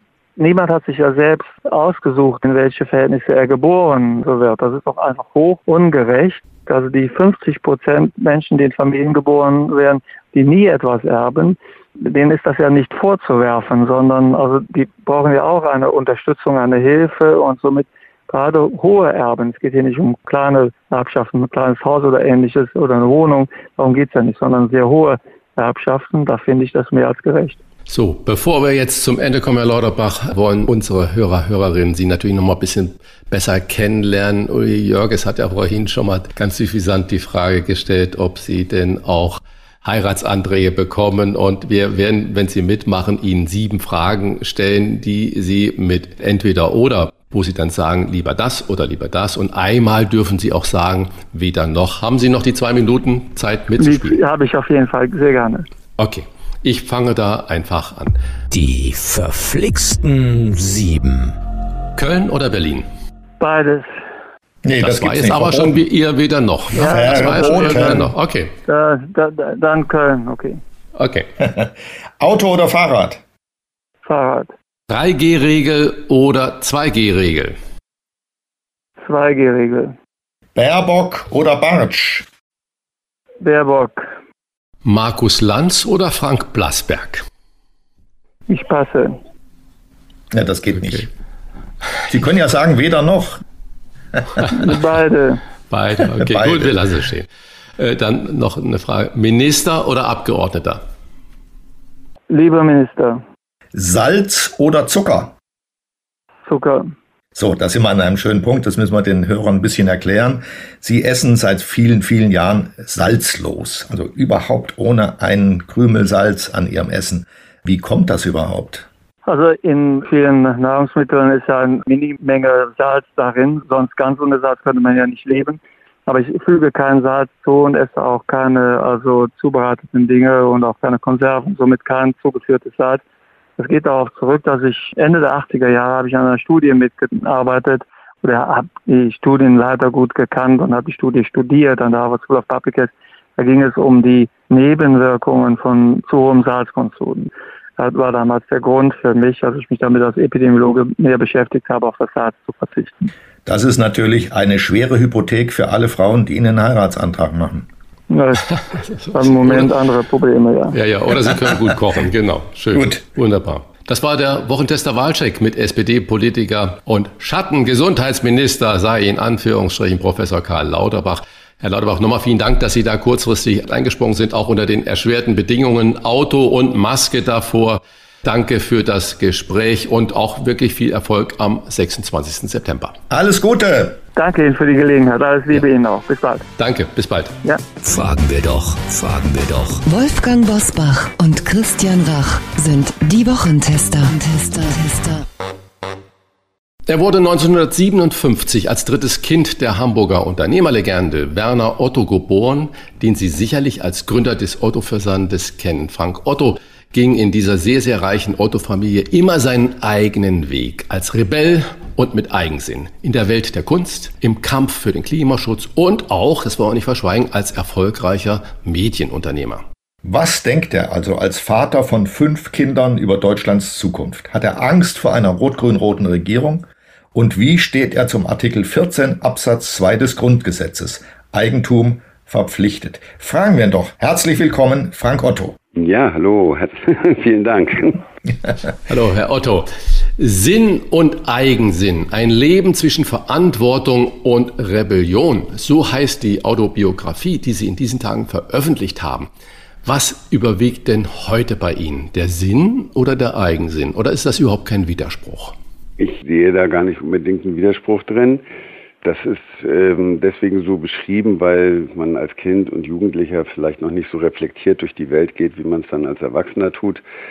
Und dann irgendwo im Rückblick feststellt, meine Güte, das war ja alles schon in die Spur gesetzt irgendwie. Und insofern äh, passt das irgendwo ganz gut dazu. Also ich habe immer meinen Mund aufgemacht, wenn mir was nicht gepasst hat. Also das ist so, das zieht sich dann durch mein Leben. Sie sind das dritte von fünf Kindern und wir haben gerade gehört, Sie selbst haben jetzt auch fünf Kinder. Da gibt es vielleicht einen gewissen Wiederholungszwang, oder? Sie sind das dritte von fünf Kindern einer der einflussreichsten Unternehmerfamilien Deutschlands. Mit zehn Jahren sind Sie auf Ihr erstes Internat gekommen und haben dort dieses Anderssein zu spüren bekommen. Vor allem die Ehrfurcht für Ihrem Vater. War er ein Tyrann? Nein, war mein Vater nicht. Nein, nein. Er war ein ganz normaler Vater. Die Vätergeneration ist ein bisschen anders natürlich als die heutigen Väter, die dann doch eher mal Kuschelpapas sind. Und ja, heute sieht man die Väter ja viel gemeinsam mit den Kindern. Das war damals noch nicht ganz so ausgeprägt. Aber er war für seine Zeit irgendwo auch ein moderner Mann, das muss man auch sagen. Und er hat das ja auch toleriert, dass ich so andere Wege gehen wollte. Also insofern hatte er da schon eine sehr moderne Einstellung für seine Ich frage nochmal vorsichtig nach, wenn Sie zwei Schritte zurückgehen und schauen auf Ihr Verhältnis zu Ihrem Vater, haben Sie einen Vaterkomplex mitbekommen? Also ich sag mal so, wenn man in der Außenwahrnehmung ständig auf seinen Vater angesprochen wird, dann macht das was mit einem. Ne? So. Und, und bei mir hat es halt eben so das gemacht, dass ich dann dachte, ich muss irgendwie meinen eigenen Weg finden. Ich bin ja selber jemand und nicht nur Sohn von. Und das habe ich dann eben so in diesem künstlerischen Milieu, weil da ist es völlig unwichtig, welche Herkunft man hat. Da habe ich das dann eben gefunden und mich dann da unter Beweis gestellt, weil entweder taucht das, was man macht, etwas oder nicht. Und da habe ich dann auch so mein Selbstbewusstsein herbekommen. Und Sie haben gerade gesagt, Ihr Papa war gar kein Kuschelpapa. Sind Sie denn einer mit Ihren ja, ich fünf bin so Kindern? Einer, ja. Sie, Sie laufen um die Alster oder an der Elbe rum mit den Kinderchen im Arm oder jetzt nicht mehr? Ja, diese flotten Sportflitzer, die gab es damals noch nicht, als meine ja. Kinder klein waren. Ja. Und Sie haben sich ja, wie Sie auch gerade gesagt haben, bewusst den eigenen Weg gesucht. Zuerst mal als Künstler mit Malen äh, begonnen. Und zwei Fragen. Erstens, warum haben Sie dann in der Kunst dieses Freischwimmen gesehen? Und zweite Frage, würden Sie dieses alles Ihren Kindern auch zugestehen? Ja, warum ich es in der Kunst gesehen habe, das ist so eine Entwicklung, die ich sozusagen durch meine eigene Beobachtung meiner selbst, also irgendwann war mir das plötzlich wichtig, dass ich in Kunst auf eins bin, weil irgendwo wollte ich eine Eins im Zeugnis haben und da hatte ich mir eben Kunst so und in der Auseinandersetzung dann damit, dass ich einmal nicht bewertet werden konnte und trotzdem eine Note bekommen sollte, habe ich sozusagen das intensiviert und Druck auf die Schule ausgeübt und mir einen Freiraum erschaffen, nämlich so einen Materialraum hinter so einem Klassenzimmer und da durfte ich dann immer malen äh, für eine Mappenvorlage und den durfte ich danach auch behalten, weil sie dann auch eingesehen haben, nee, verdammt, der braucht eine Kunsten eins. Und so hat sich das immer stärker intensiviert und dann auch halt eben zu diesem Wunsch Kunststudieren dann auch am Ende ausgebildet. Meinen Kindern würde ich natürlich auch all das einräumen und man muss auch sagen, also von den Dingen, die sie studieren und von den Dingen, die sie interessieren, habe ich da auch ein bisschen so von dieser künstlerischen Ader was weitergegeben. Die Kinder haben es jetzt nicht mehr so einfach, denn zwei Rollen sind besetzt. Der Künstler durch sie und der Unternehmer durch ihren Vater. Die können also jetzt noch grob gesprochen Sportler oder Beamte werden. ähm, wohin tendieren die denn, wenn sie das schon erkennen können?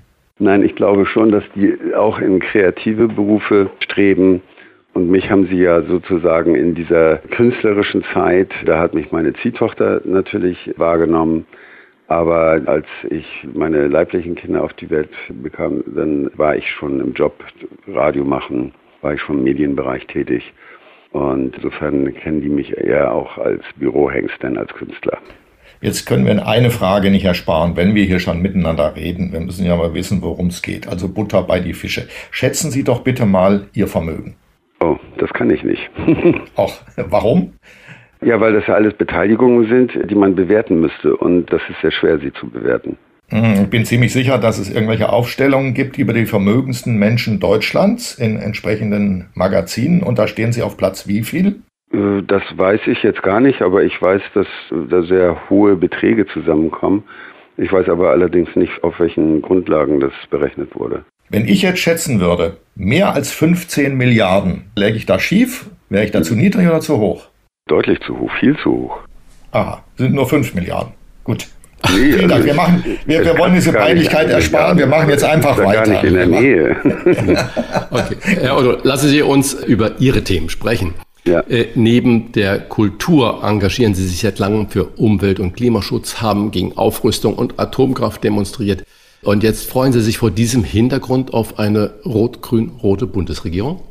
Also ich halte ja die Ampel für die wahrscheinlichere Konstellation. Und aber ich sag mal, alles, was in Sachen Klimaschutz sich da nach vorne bewegt, nachdem wir jetzt ja seit dem Pariser Abkommen doch relativ halbherzig mit den Themen umgegangen sind, würde ich begrüßen, ja.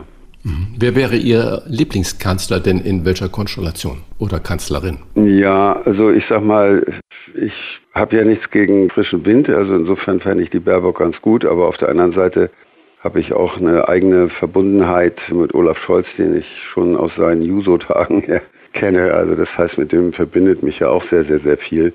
Und von dem weiß ich auch, dass er seinen Job machen kann. Haben Sie mit Olaf Scholz mal einen Joint geraucht? Nein, der Olaf Scholz ist also verglichen mit mir ein Asket. He didn't inhale, er hat nicht inhaliert. Ja, wir haben in dieser Woche erfahren, die für einen Neuanfang stehenden Grünen werden besonders gern von Beamten gewählt. Hört, hört. Sogar von ganz jungen Menschen wollen viele gerne verbeamtet werden. Was ist denn da schiefgelaufen? Wie machen wir die Jungen wieder so rebellisch, wie sie es mal waren? Also ich habe da überhaupt gar keinen Frust, was unsere Jugend angeht. Das liegt aber auch vielleicht daran, dass ich eben auch an diesen Fridays for Future Demos teilnehme und insofern vielleicht eine andere Wahrnehmung habe. Ich sehe das Engagement bei Viva Con Aqua. Das sind auch vornehmlich junge Leute, die sich da engagieren. Also insofern habe ich dann scheinbar mit den Jugendlichen immer zu tun, die von anderen nicht wahrgenommen werden. Also ich sehe eigentlich schon, dass unsere Jugend irgendwo auch was einfordert und insbesondere jetzt auch nach der Pandemie auf Generationengerechtigkeit besteht und so. Also ich kriege das schon mit, dass Jugendliche sich da engagieren und sich beteiligen und was einfordern. Ist das dann nicht auch da so eine Spaltung? Früher äh, hat man gedacht, die Jugend ist gegen Atomkraft, aber es waren halt nicht alle. Es war nur ein Prozentsatz, der sich dann laut und kreativ und spektakulär natürlich gezeigt hat. Und wenn man so eine Umfrage, wir alle wissen, wie skeptisch man Umfragen gegenüber sein muss, aber trotzdem mal so ein bisschen in die Richtung denkt, ist es dann ein Sicherheitsdenken, dass sogar die Jugendlichen sagen, oh, ich möchte vom Staat her abgesichert sein, was ja dann implizieren würde, dass die gar nicht so links sind, sondern eher sehr konservativ sind. Also ja, dass ein Staat pleite geht, das ist ja immer der unwahrscheinlichste aller Fälle.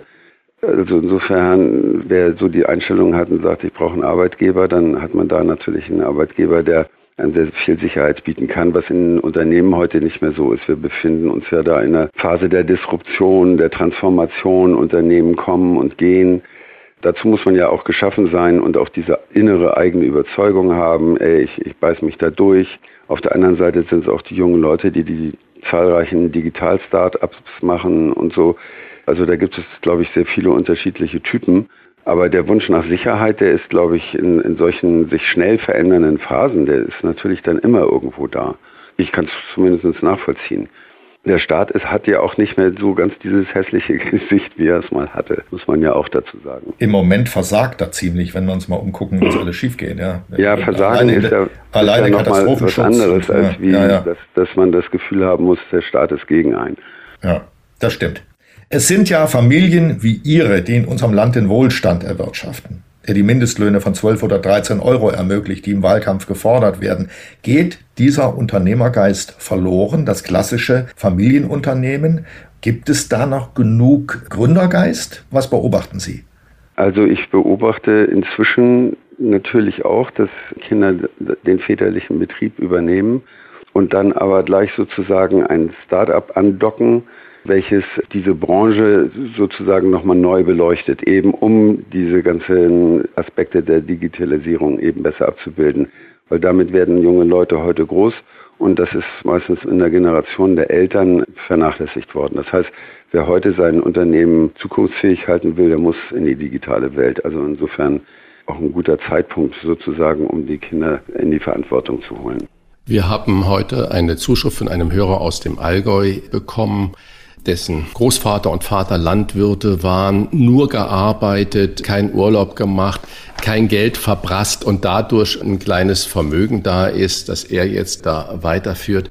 Und er sagt, dass er nicht verstehen kann, dass der Staat bei oft unter Mühe und Verzicht angesammelten Vermögen mit einer Erbschaftssteuer zugreift. Im Wahlkampf denkt er die SPD und nicht nur die auch über die Wiedereinführung der Vermögenssteuer nach. Wie stehen Sie denn als sehr gut situierter, sage ich mal zärtlich, Mensch zu diesem Umgang mit den sogenannten Reichen? Also ich glaube, jemanden wie mich würde das nicht so stark betreffen im Hinblick darauf, dass ich schon auch bereit bin, gerne Steuern zu zahlen, weil ich glaube schon, dass die Mittel vom Staat auch effizient verwendet werden können, vielleicht sogar effizienter, als das manche Stiftung kann. Den beschriebenen Landwirt, bei dem würde ich auch sagen, da ist ein anderer Umgang eigentlich nötig. Aber es gibt natürlich auch immer diese Möglichkeit, es gibt ja Freibeträge, wo man sukzessive alle zehn Jahre den Kindern etwas vermachen kann, ohne dass das steuerpflichtig ist. Also das wäre, sage ich mal, die Empfehlung, die ich dann in so einem Fall aussprechen würde, dass man diesen Weg wählt. Im Grundgesetz steht ja Eigentum verpflichtet. Aber das ist nicht besonders populär im Moment. Es gibt bekanntlich sehr kreative Auslegungen. Wie sehr fühlen Sie sich persönlich gesellschaftlich verpflichtet und wozu konkret? Also ich sag mal, so von Anfang an habe ich mich da verpflichtet gefühlt, weil es ja eine besondere Situation ist, in die ich da hineingeboren wurde. Und das muss ein Give and Take sein, wie wir in der Gesellschaft miteinander klarkommen und dass ich da natürlich andere Möglichkeiten habe als andere. Das liegt auf der Hand und insofern nutze ich die auch. Und ich versuche auch in meinen Unternehmen, wo ich ja durchaus auch Gewinn machen möchte, aber ich versuche, dass sozusagen die Unternehmen selbst aus sich heraus eben vernünftige Zwecke verfolgen. Sagen Sie uns mal ein Beispiel, was Sie sozusagen unter diesem Rubrum Eigentum verpflichtet tun, konkret. Naja, also ich stifte eine ganze Menge in die unterschiedlichsten Bereiche, in kulturelle Bereiche, weil ich sag mal, viele reichere Menschen unterstützen Klassik. Ich bin ein Kind der Popkultur und ich unterstütze eher Projekte in der Popkultur. Und dann bin ich halt mit Umweltthemen auch schon seit meiner Jugend her befasst so dass ich da eine ganze Menge unternehme. Und im Augenblick würde ich mal sagen, habe ich so einen kleinen Schwerpunkt auf der Deutschen Meeresstiftung, weil ich eben die Ozeane als einen sehr wichtigen Lebensraum für uns Menschen hier und als Klimaanlage des Planeten entdeckt habe. Also insofern habe ich da einen gewissen Schwerpunkt. Und es ist ja auch ein bisschen, die Verpflichtung ist ja nicht nur sozusagen, ich gebe mein Geld für einen guten Zweck, sondern die Verpflichtung ist ja auch Dinge zu erkennen, und zwar frühzeitig zu erkennen zu Zeitpunkten Dinge zu erkennen, wo der Staat vielleicht noch gar nicht in der Lage ist, es zu erkennen oder wo es auch staatlicherseits noch gar nicht durchsetzbar wäre, sich zu engagieren. Ja, und das habe ich ja mehrfach so in meinem Leben gemacht mit der Gründung eines Hospizes in Hamburg, was richtige deutschlandweite Hospizbewegung ausgelöst hat. Und so, und das sind alles so Dinge, wo, sage ich mal, da liegt die Verpflichtung eigentlich, dass man in die Ecken guckt, in die der Staat nicht guckt, sondern dass man dann sagt, irgendwie hier ist etwas wichtig und dem muss man Abhilfe schaffen und sich dort engagiert. Dafür stehe ich stehend Applaus, ja, ja. muss ich sagen. Ich will noch eins kurz nachfragen, da das Stichwort Ozeane gefallen ist. Arbeiten Sie mit Steuerparadiesen? Nein, ist, ist mir auch noch nie in den Sinn gekommen. Gut, sehr gut. Sie haben gerade gesagt, viele andere wohlhabende Menschen sponsern oder stiften gerne für Klassik, Sie für Pop-Music oder ganze Rock-Music. Sie waren ja auch Gründer des Hamburger OK-Radios und Mitbegründer des deutschen Musikfernsehsenders Viva. Letztendlich sind ja viele große Fernsehstars daraus geboren worden, wie Stefan Raab, Matthias Oppenhövel und der ein oder die andere noch mehr. Das heißt, ich kann eigentlich sagen, Sie sind ein richtiger Medienprofi. Thomas Gottschalk hat mir zu Anfang meiner Medienkarriere gesagt, du musst immer für die Leute da sein, auch in der Öffentlichkeit, weil davon lebst du, aber halte deine Familie und dein Privatleben völlig raus. Und jetzt eine private Frage, wie konnte es denn dann unter diesem Gesichtspunkt, und ich habe es versucht immer genau so zu beherzigen, wie konnte es denn Ihnen als Medienprofi unter diesem Gesichtspunkt so passieren, dass Ihre Beziehung zu Nathalie Volk fast ausschließlich in dem Boulevard breitgetreten wurde? Naja, Natalie hatte das ja mit sich gebracht, sozusagen als Germany's Next Topmodel und dann auch Dschungelcamp. Und für mich war es interessant, sozusagen auch mal die Seite des Schreibtisches zu wechseln und vor die Kamera zu treten. Fand ich irgendwie eine tolle Erfahrung. Und es war ja auch tatsächlich, also aus meinem Privatleben war es ja tatsächlich nur diese Beziehung, die in der Öffentlichkeit stand. Also ich sag mal so, alles andere meines Privatlebens ist ja doch weiterhin im Hintergrund geblieben. Sie meinen, das war dann halt abgebucht unter dem Stichwort Etikett Erfahrung vor der Kamera. Nachfrage auch, Ihre damalige Partnerin lebt ja, glaube ich, heute irgendwo in der Türkei mit ein paar zwielichtigen Menschen. Ist Ihre Familie denn froh über die Trennung oder erleichtert oder sagen die, das geht uns eigentlich gar nichts an, das ist nur das Thema von Frank? Ja, also ich sag mal so, das gibt jetzt nicht so den großen Familienrat jetzt, also in der väterlichen Familie, sage ich jetzt mal so, in meiner Familie war das kurz ein Thema, aber eben auch eher so ein Thema so, naja, das sind jetzt eben ganz andere Umstände und da haben sich dann meine Ex-Frauen auch irgendwo hinter mich gestellt und meine Kinder haben mich da auch sehr stabilisiert. Und das war eigentlich eine sehr schöne Erfahrung. Aber ansonsten, sage ich mal, ist Partnerwahl natürlich immer die Entscheidung desjenigen, der sich einen Partner wählt. Ihr Buch endet mit einer wirklich schönen Metapher, einem Erlebnis, das Sie beim Tauchen hatten. Verraten Sie unseren Hörern und Hörern, was das war und wie war das mit dem Fischschwarm, der die Richtung geändert hat, um Ihnen da mal zu helfen, was wir meinen. Ja, also dazu muss man erstmal übers Tauchen wissen, dass man immer einen Tauchpartner hat, sodass wenn man Schwierigkeiten unter Wasser hat, immer einer da ist, der einem helfen kann. Und ich bin in so einen Fischschwarm hineingeschwommen und das war für mich eine besonders tolle Erfahrung auch. Also die Fische so ganz dicht um einen rum, alles. Und dann beobachtete ich so im Augenwinkel, dass irgendwie äh, mein Tauchbuddy da gerade irgendwie so an seinem Gerät irgendwie da am Machen war und ich merkte, dass da eine Nervosität war und dann habe ich gedacht, ey, komm, äh, so schön es jetzt hier ist, ich muss da jetzt mal hin, äh, weil der scheint da ein Problem zu haben oder ein Problem zu kriegen und änderte die Richtung und dann kam der ganze Schwarm eben mit mir mit. Also ich konnte gar nicht rausschwimmen aus dem Schwarm, weil ich plötzlich sozusagen der Steuerfisch war, der die Richtung vorgab. Ja, wunderbar. Sie sind eben eine charismatische Figur. Ja. Wir nehmen aus diesem Gespräch mit, wir sind viele kleine Fische in einem großen Schwarm Heute schwenken wir ein auf ihr Fahrwasser und sollten dabei unserer eigenen Überzeugung folgen. Dann folgen einem vielleicht auch die anderen. Unsere Wochentester Leseempfehlung. Sinn und Eigensinn heißt das Buch. Ein Leben zwischen Verantwortung und Rebellion. Vielen Dank, Frank Otto, das war ein wunderbares Gespräch. Ja, und ich danke ja, auch. Danke Ihnen. Jawohl. Bis bald. Tschüss. Rauf und runter. Wolfgang Bosbach und Christian Rach sind die Wochentester. Wochentester. Wir geben Ihnen an dieser Stelle immer unsere ganz persönliche Bewertung ab über das, was wir in dieser Woche gut oder schlecht fanden. Daumen hoch oder Daumen runter. Klare Urteile sind gefragt. Lieber Uli, meine Frage an dich, was hat dich in dieser Woche besonders aufgeregt oder wo hast du gesagt, das ist Daumen hoch? Naja, äh, aufgeregt hat's mich nicht, aber es hat mich unglaublich amüsiert. Friedrich Merz nämlich im Bericht aus Berlin. Dort wurde er gefragt nach den Namen seiner Mitkämpfer in Armin Laschets Zukunftsteam. Und dann hat er gestutzt und hat nachgedacht und äh, vermutlich sind ihm auf den ersten Anhieb überhaupt keine Namen eingefallen, denn in Wahrheit hält er ja nur sich für wichtig. Und dann hat er diese Frage zweimal noch versucht, zweimal nachgestellt, wegzudrängen. Ähm, das ist ihm nicht richtig gelungen. Er sah jedenfalls schlecht aus. Also wir lernen daraus zweierlei. Erstens, Friedrich Merz hat es nicht für nötig befunden, die Namen seiner Mitkämpfer auswendig zu lernen. Und zweitens, diese Mitkämpfer sind auch nicht so sonderlich bekannt äh, bundesweit, dass äh, man die schon kennen würde. Also das Zukunftsteam ist in Wahrheit kein wirkliches. Das zum Thema Wahlkampf von Armin Laschet. Ich sage, besser gar kein Team als so eins. Und was hat dich in dieser Woche besonders bewegt, lieber Christian? Ja, es gab natürlich äh, wirklich einiges. Äh, ich fange mal mit mal was Lässigem an. Ich habe es vorhin schon einmal innerhalb unseres Gespräches erwähnt, Fußball. Ich bin gar nicht mehr so ein großer Fußballfan, aber plötzlich, auch wenn die Gegner vielleicht jetzt nicht diese ganzen äh, Weltklasse-Teams waren, plötzlich spielt die deutsche Fußballnationalmannschaft wieder einen anständigen, ansehnlichen Fußball. Da ist Freude zu verspüren und so weiter und so fort. Ich weiß verstehen, ich fand Jogi Löw immer gut. Ich habe auch hier schon vor einem Jahr gesagt, das ist viel zu lange. Ein Trainer muss selbst auch irgendwann gehen. Natürlich kann man verstehen, dass nach Russland er weitergemacht hat und so weiter.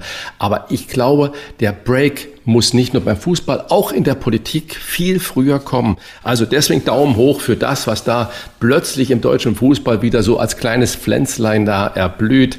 Drei Siege, neun Punkte, ich glaube zwölf zu null Tore. Wunderbare Arbeit, schöner Einstieg für Hansi Flick. Daumen runter. Auf Haiti ist eine Riesenkatastrophe äh, passiert. Da war Hurricane und Erdbeben und wir kümmern uns um alles andere. Aber Haiti ist überhaupt nicht mehr irgendwo im Fokus. Da wissen wir nicht, wie das da weitergeht. Vor allem die Kinder leiden unglaublich. Das finde ich äh, wahnsinnig.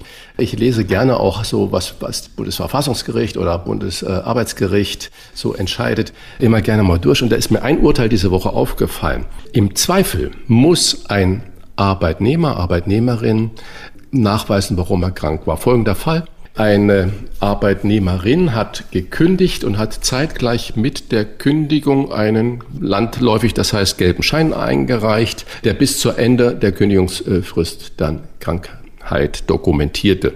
Das hat der Arbeitgeber nicht akzeptiert. In der ersten Instanz hat die Arbeitnehmerin Recht bekommen, aber in der letzten Instanz jetzt vom Bundesarbeitsgericht hat der Arbeitgeber Recht bekommen.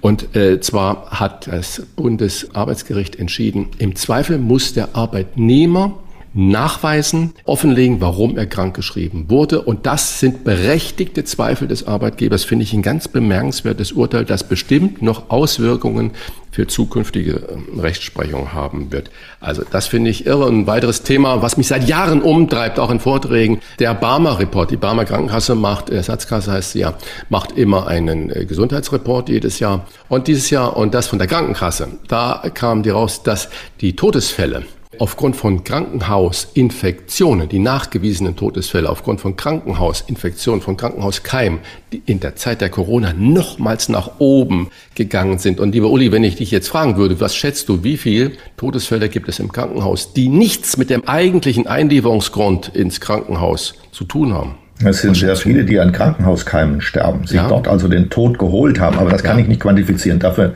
verstehe ich nicht. 15.000. 15.000. Oh Diese Zahl muss man sich wirklich äh, nur vorstellen. In der Gastronomie, überall gibt es Hygieneauflagen, bis der Arzt kommt, sage ich ganz bewusst. Mhm. Ähm, in den Krankenhäusern, ich weiß nicht, man durfte ein Jahr keinen besuchen. Es war alles abgeschlossen. Es gab keinen regen, großen Besuchsverkehr. Trotzdem sterben 15.000 Menschen an Krankenhauskeimen. Dafür ganz klar Daumen runter. Was wird? Was wird? Wolfgang Bosbach und Christian Rach sind die Wochentester. Wochentester. Schauen wir mal nach vorne. Am Samstag boxt Henry Maske mit vier Bundespolitikern zur Bundestagswahl. Mit dabei Dietmar Bartsch für die Linke, Konstantin von Notz für die Grünen, Marco Buschmann für die FDP und Johannes Wartepool für die CDU. Da wäre ich auch gerne dabei, denn ich boxe auch zweimal die Woche. Ich liebe den Sport, weil der so vielseitig ist. Und in diesem Fall wünsche ich mir, dass die genannten Herren bitte doch in kurzen Hosen antreten. Die möchte ich gerne mal sehen. Ist das im Ernst, was du mir jetzt da gerade erzählst? Das ist natürlich im Ernst, ja. Nein. Ja. Was, was steckt denn da dahinter? Haben die Zeit, äh, sich da auf die Rübe zu hauen? Die finden das witzig. Das was, die was finden das, das witzig, dass sie mal boxen. Der Boxsport hat ja eine bestimmte Faszination. Der Henry Maske sowieso als Name. Und mal mit Henry Maske im Ring zu stehen, da reden sie noch lebenslang von. Das sind ja, ich, ich meine, ich die, die, Jungs der Politik erleben ja nichts. Die, die, finden das ganz toll, dass sie mal sowas erleben. Du meinst, bei der nächsten Wahlkampfveranstaltung mit blauem Auge da zu stehen, ist ja großartig. Nein, ich erinnere mich an den Boxkampf. Stefan Raab hat ja damals die, den Mund so voll genommen und aufgerissen und hat dann gegen Regina Heimrich geboxt, die Weltmeisterin. Ja. Und er ist ja richtig vermöbelt worden. Also ja, der hat's auch ich verdient. hoffe, ja, ja, ich hoffe, dass Henry Maske, obwohl es da ein oder andere auch verdient hätte, da aber äh, Gnade vor Recht walten lassen würde. Henry Maske ist ja der Gentleman-Boxer. Ja, der deswegen. wird nicht mehr tun, als seine Fäuste zu heben, so okay. unters Kinn. Und, und, dann wird er die Fäuste halten und man gucken, wie die drei, wie die vier okay. Herren so ein bisschen okay bisschen dagegen klopfen. Ja, Uli, am nichts. Samstag vor 60 Jahren haben die Bremer Borgward Automobilwerke Konkurs angemeldet. In den Automobilwerken waren seit 1950 unter anderem der Lloyd 300 und diese so schöne und berühmte Isabella gebaut worden. Hast du noch Erinnerungen an diese Autos? Sehr intensive Erinnerungen. Ich muss sagen, ich bin 1951 geboren, bin Ende der 50er aus äh, der DDR nach Westdeutschland gekommen. Wir haben in großer Armut gelebt und diese Autos waren für mich der der Traum des Luxus. Ich fand die ganz toll. Ich habe die nicht vergessen. Wenn ich mich recht entsinne, war die Isabella im Regelfall auch zweifarbig gespritzt, also hatte unten eine andere Farbe als auf dem Dach. Und das sah super modern aus. Äh, mein Vater hat damals einen alten DKW aus der Vorkriegszeit gefahren mit Knüppelschaltung. Der hatte nur vier Teile aus, nee, fünf aus Stahl. Der Rest war gepresste Pappe mit beschichtet, die man bonern musste. Also die, die Stahlteile waren die vier Kotflügel und die Motorhaube. Wir sind in so einem Ding rumgefahren und da war natürlich der Borgward Isabella ein tolles Auto. Und es gibt ja inzwischen auch Untersuchungen, es gibt sogar eine Verfilmung, dass der Isabella natürlich gezielt, beziehungsweise die Borgward-Werke gezielt erledigt worden sind durch die anderen Autokonzerne und durch politische Interessen. Hochinteressante Sache. Ein Jammer, dass es die nicht mehr gibt. Hm, stimmt. Am Sonntag findet um 20.15 Uhr bei ARD und ZDF das zweite Wahltriell statt. Kann es Laschet zur besten Tatortzeit nochmal reißen, Christian? Kommt er? Wir haben ja ausführlich darüber gesprochen jetzt äh, mit allen unseren Gästen. Und am 26. September ist Tag und da werden wir es sehen und äh, jeder sollte seine Chance nutzen und Söder sagt, seit ein paar Tagen strengt er sich ja richtig an, der Laschet, ich seit Monaten, wir werden es verfolgen, wie er sich anstrengt an dem kommenden Sonntag und können wir nächste Woche darüber sprechen. Am Donnerstag verkündet der BGH sein Urteil, ganz spannend, im VW Dieselskandal zu Schadensersatzansprüchen bei geleasten Autos. Es geht um die Frage, ob eine Erstattung der Leasingraten möglich ist. In diesem verhandelten Fall hat der Kläger einen neuen Audi mit dem Skandalmotor, das ist die Bezeichnung EA 189 zuerst vier Jahre lang geleast und dann gekauft. Eine Rolle spielt wohl auch hier, ob die VW-Tochter Audi überhaupt haftet. Das ist scheinbar ein nie endender Skandal oder können wir da irgendwann einen Schlusspunkt setzen, Uli? Ich glaube, juristisch wird uns das noch lange verfolgen. Wenn auch der BGH, der Bundesgerichtshof, jetzt natürlich eine Art von letzter Instanz ist, aber es gibt immer neue Klagefälle, glaube ich. Da muss man dann nicht mehr so wahnsinnig drauf achten. Die Hauptfragen sind entschieden. Mhm. Ähm, für die Leute, glaube ich, fürchte ich, muss ich sagen, denn ich hätte mir gewünscht, dass da sehr viel stärker nachgehalten worden wäre aus äh, Sicht des Verbrauchers, des Autokäufers. Die, die Leute haben im Prinzip mit diesem Skandal abgeschlossen, denn sonst würden sie weder VW noch Audi kaufen. Aber die haben gute Umsätze, denen geht es gut, die machen hohe Gewinne. Es scheint alles vergessen und verziehen. Am Donnerstag wird in Köln der Deutsche Fernsehpreis verliehen. Übertragen von RTL um 20.15 Uhr. Hast du was, was du in diesem Jahr besonders gern geschaut hast, Christian? Oha, ja, Fernsehprogramm ist ja wirklich äh, so eine Sache. Aber da fällt mir wirklich ein, ein Film, der mich unglaublich berührt hat, oder sogar zwei. Ich weiß nicht mehr, ob das jetzt alles dann 2020, das ist ja immer fürs zurückliegende Jahr, war. Unorthodox von Maria Schrader. Fand ich ganz grandioser Film. New Yorker jüdische Familie, die eben auch im jüdischen Viertel in New York wohnt und dann die junge Frau flüchtet vor diesen alten Tradition vor dem eingefärcht sein und dann nach Berlin kommt und ähm, sich versucht, ein neues Leben aufzubauen. Ganz großartige äh, Maria Schrader-Verfilmung, also toll. Und ein anderer, was mir da in dem Zusammenhang noch einfällt, ist Systemspringer. Ich weiß gar nicht, ob der 2020, ich glaube, der kam erst 2020 raus. Super Film, ein super ja, Film.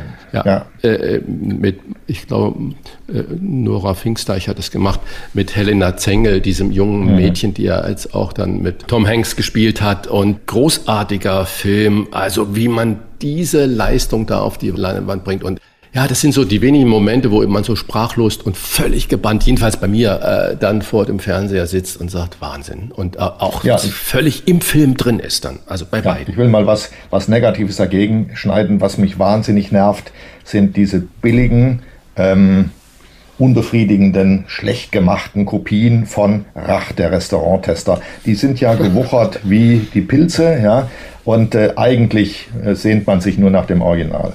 Ah, das war jetzt aber ein wunderbares Schlusswort, mein lieber Uli. Das geht ja runter, wie es sonst ist. Ja, genau. Das waren die Wochentester mit Unterstützung vom Kölner Stadtanzeiger und dem Redaktionsnetzwerk Deutschland. Wenn Sie Kritik, Lob oder einfach nur eine Anregung für unseren Podcast haben, schreiben Sie uns auf unserer Internet- und auf unserer Facebook-Seite. Fragen gerne per Mail an kontakt@diewochentester.de. Die Wochentester in einem Wort zusammengeschrieben, also nochmal kontakt@ diewochentester.de. Und wenn Sie auf einer der Podcast-Plattformen abonnieren und liken, freuen wir uns natürlich ganz besonders. Danke für Ihre Zeit und fürs Zuhören. Und die neue, die kommende Folge bitte am Donnerstag schon einschalten. Punkt 7, die Wochentester. Was war? Was wird? Wolfgang Bosbach und Christian Rach sind die Wochentester. Ein maßgenau Podcast. Powered bei Redaktionsnetzwerk Deutschland und Kölner Stadtanzeiger.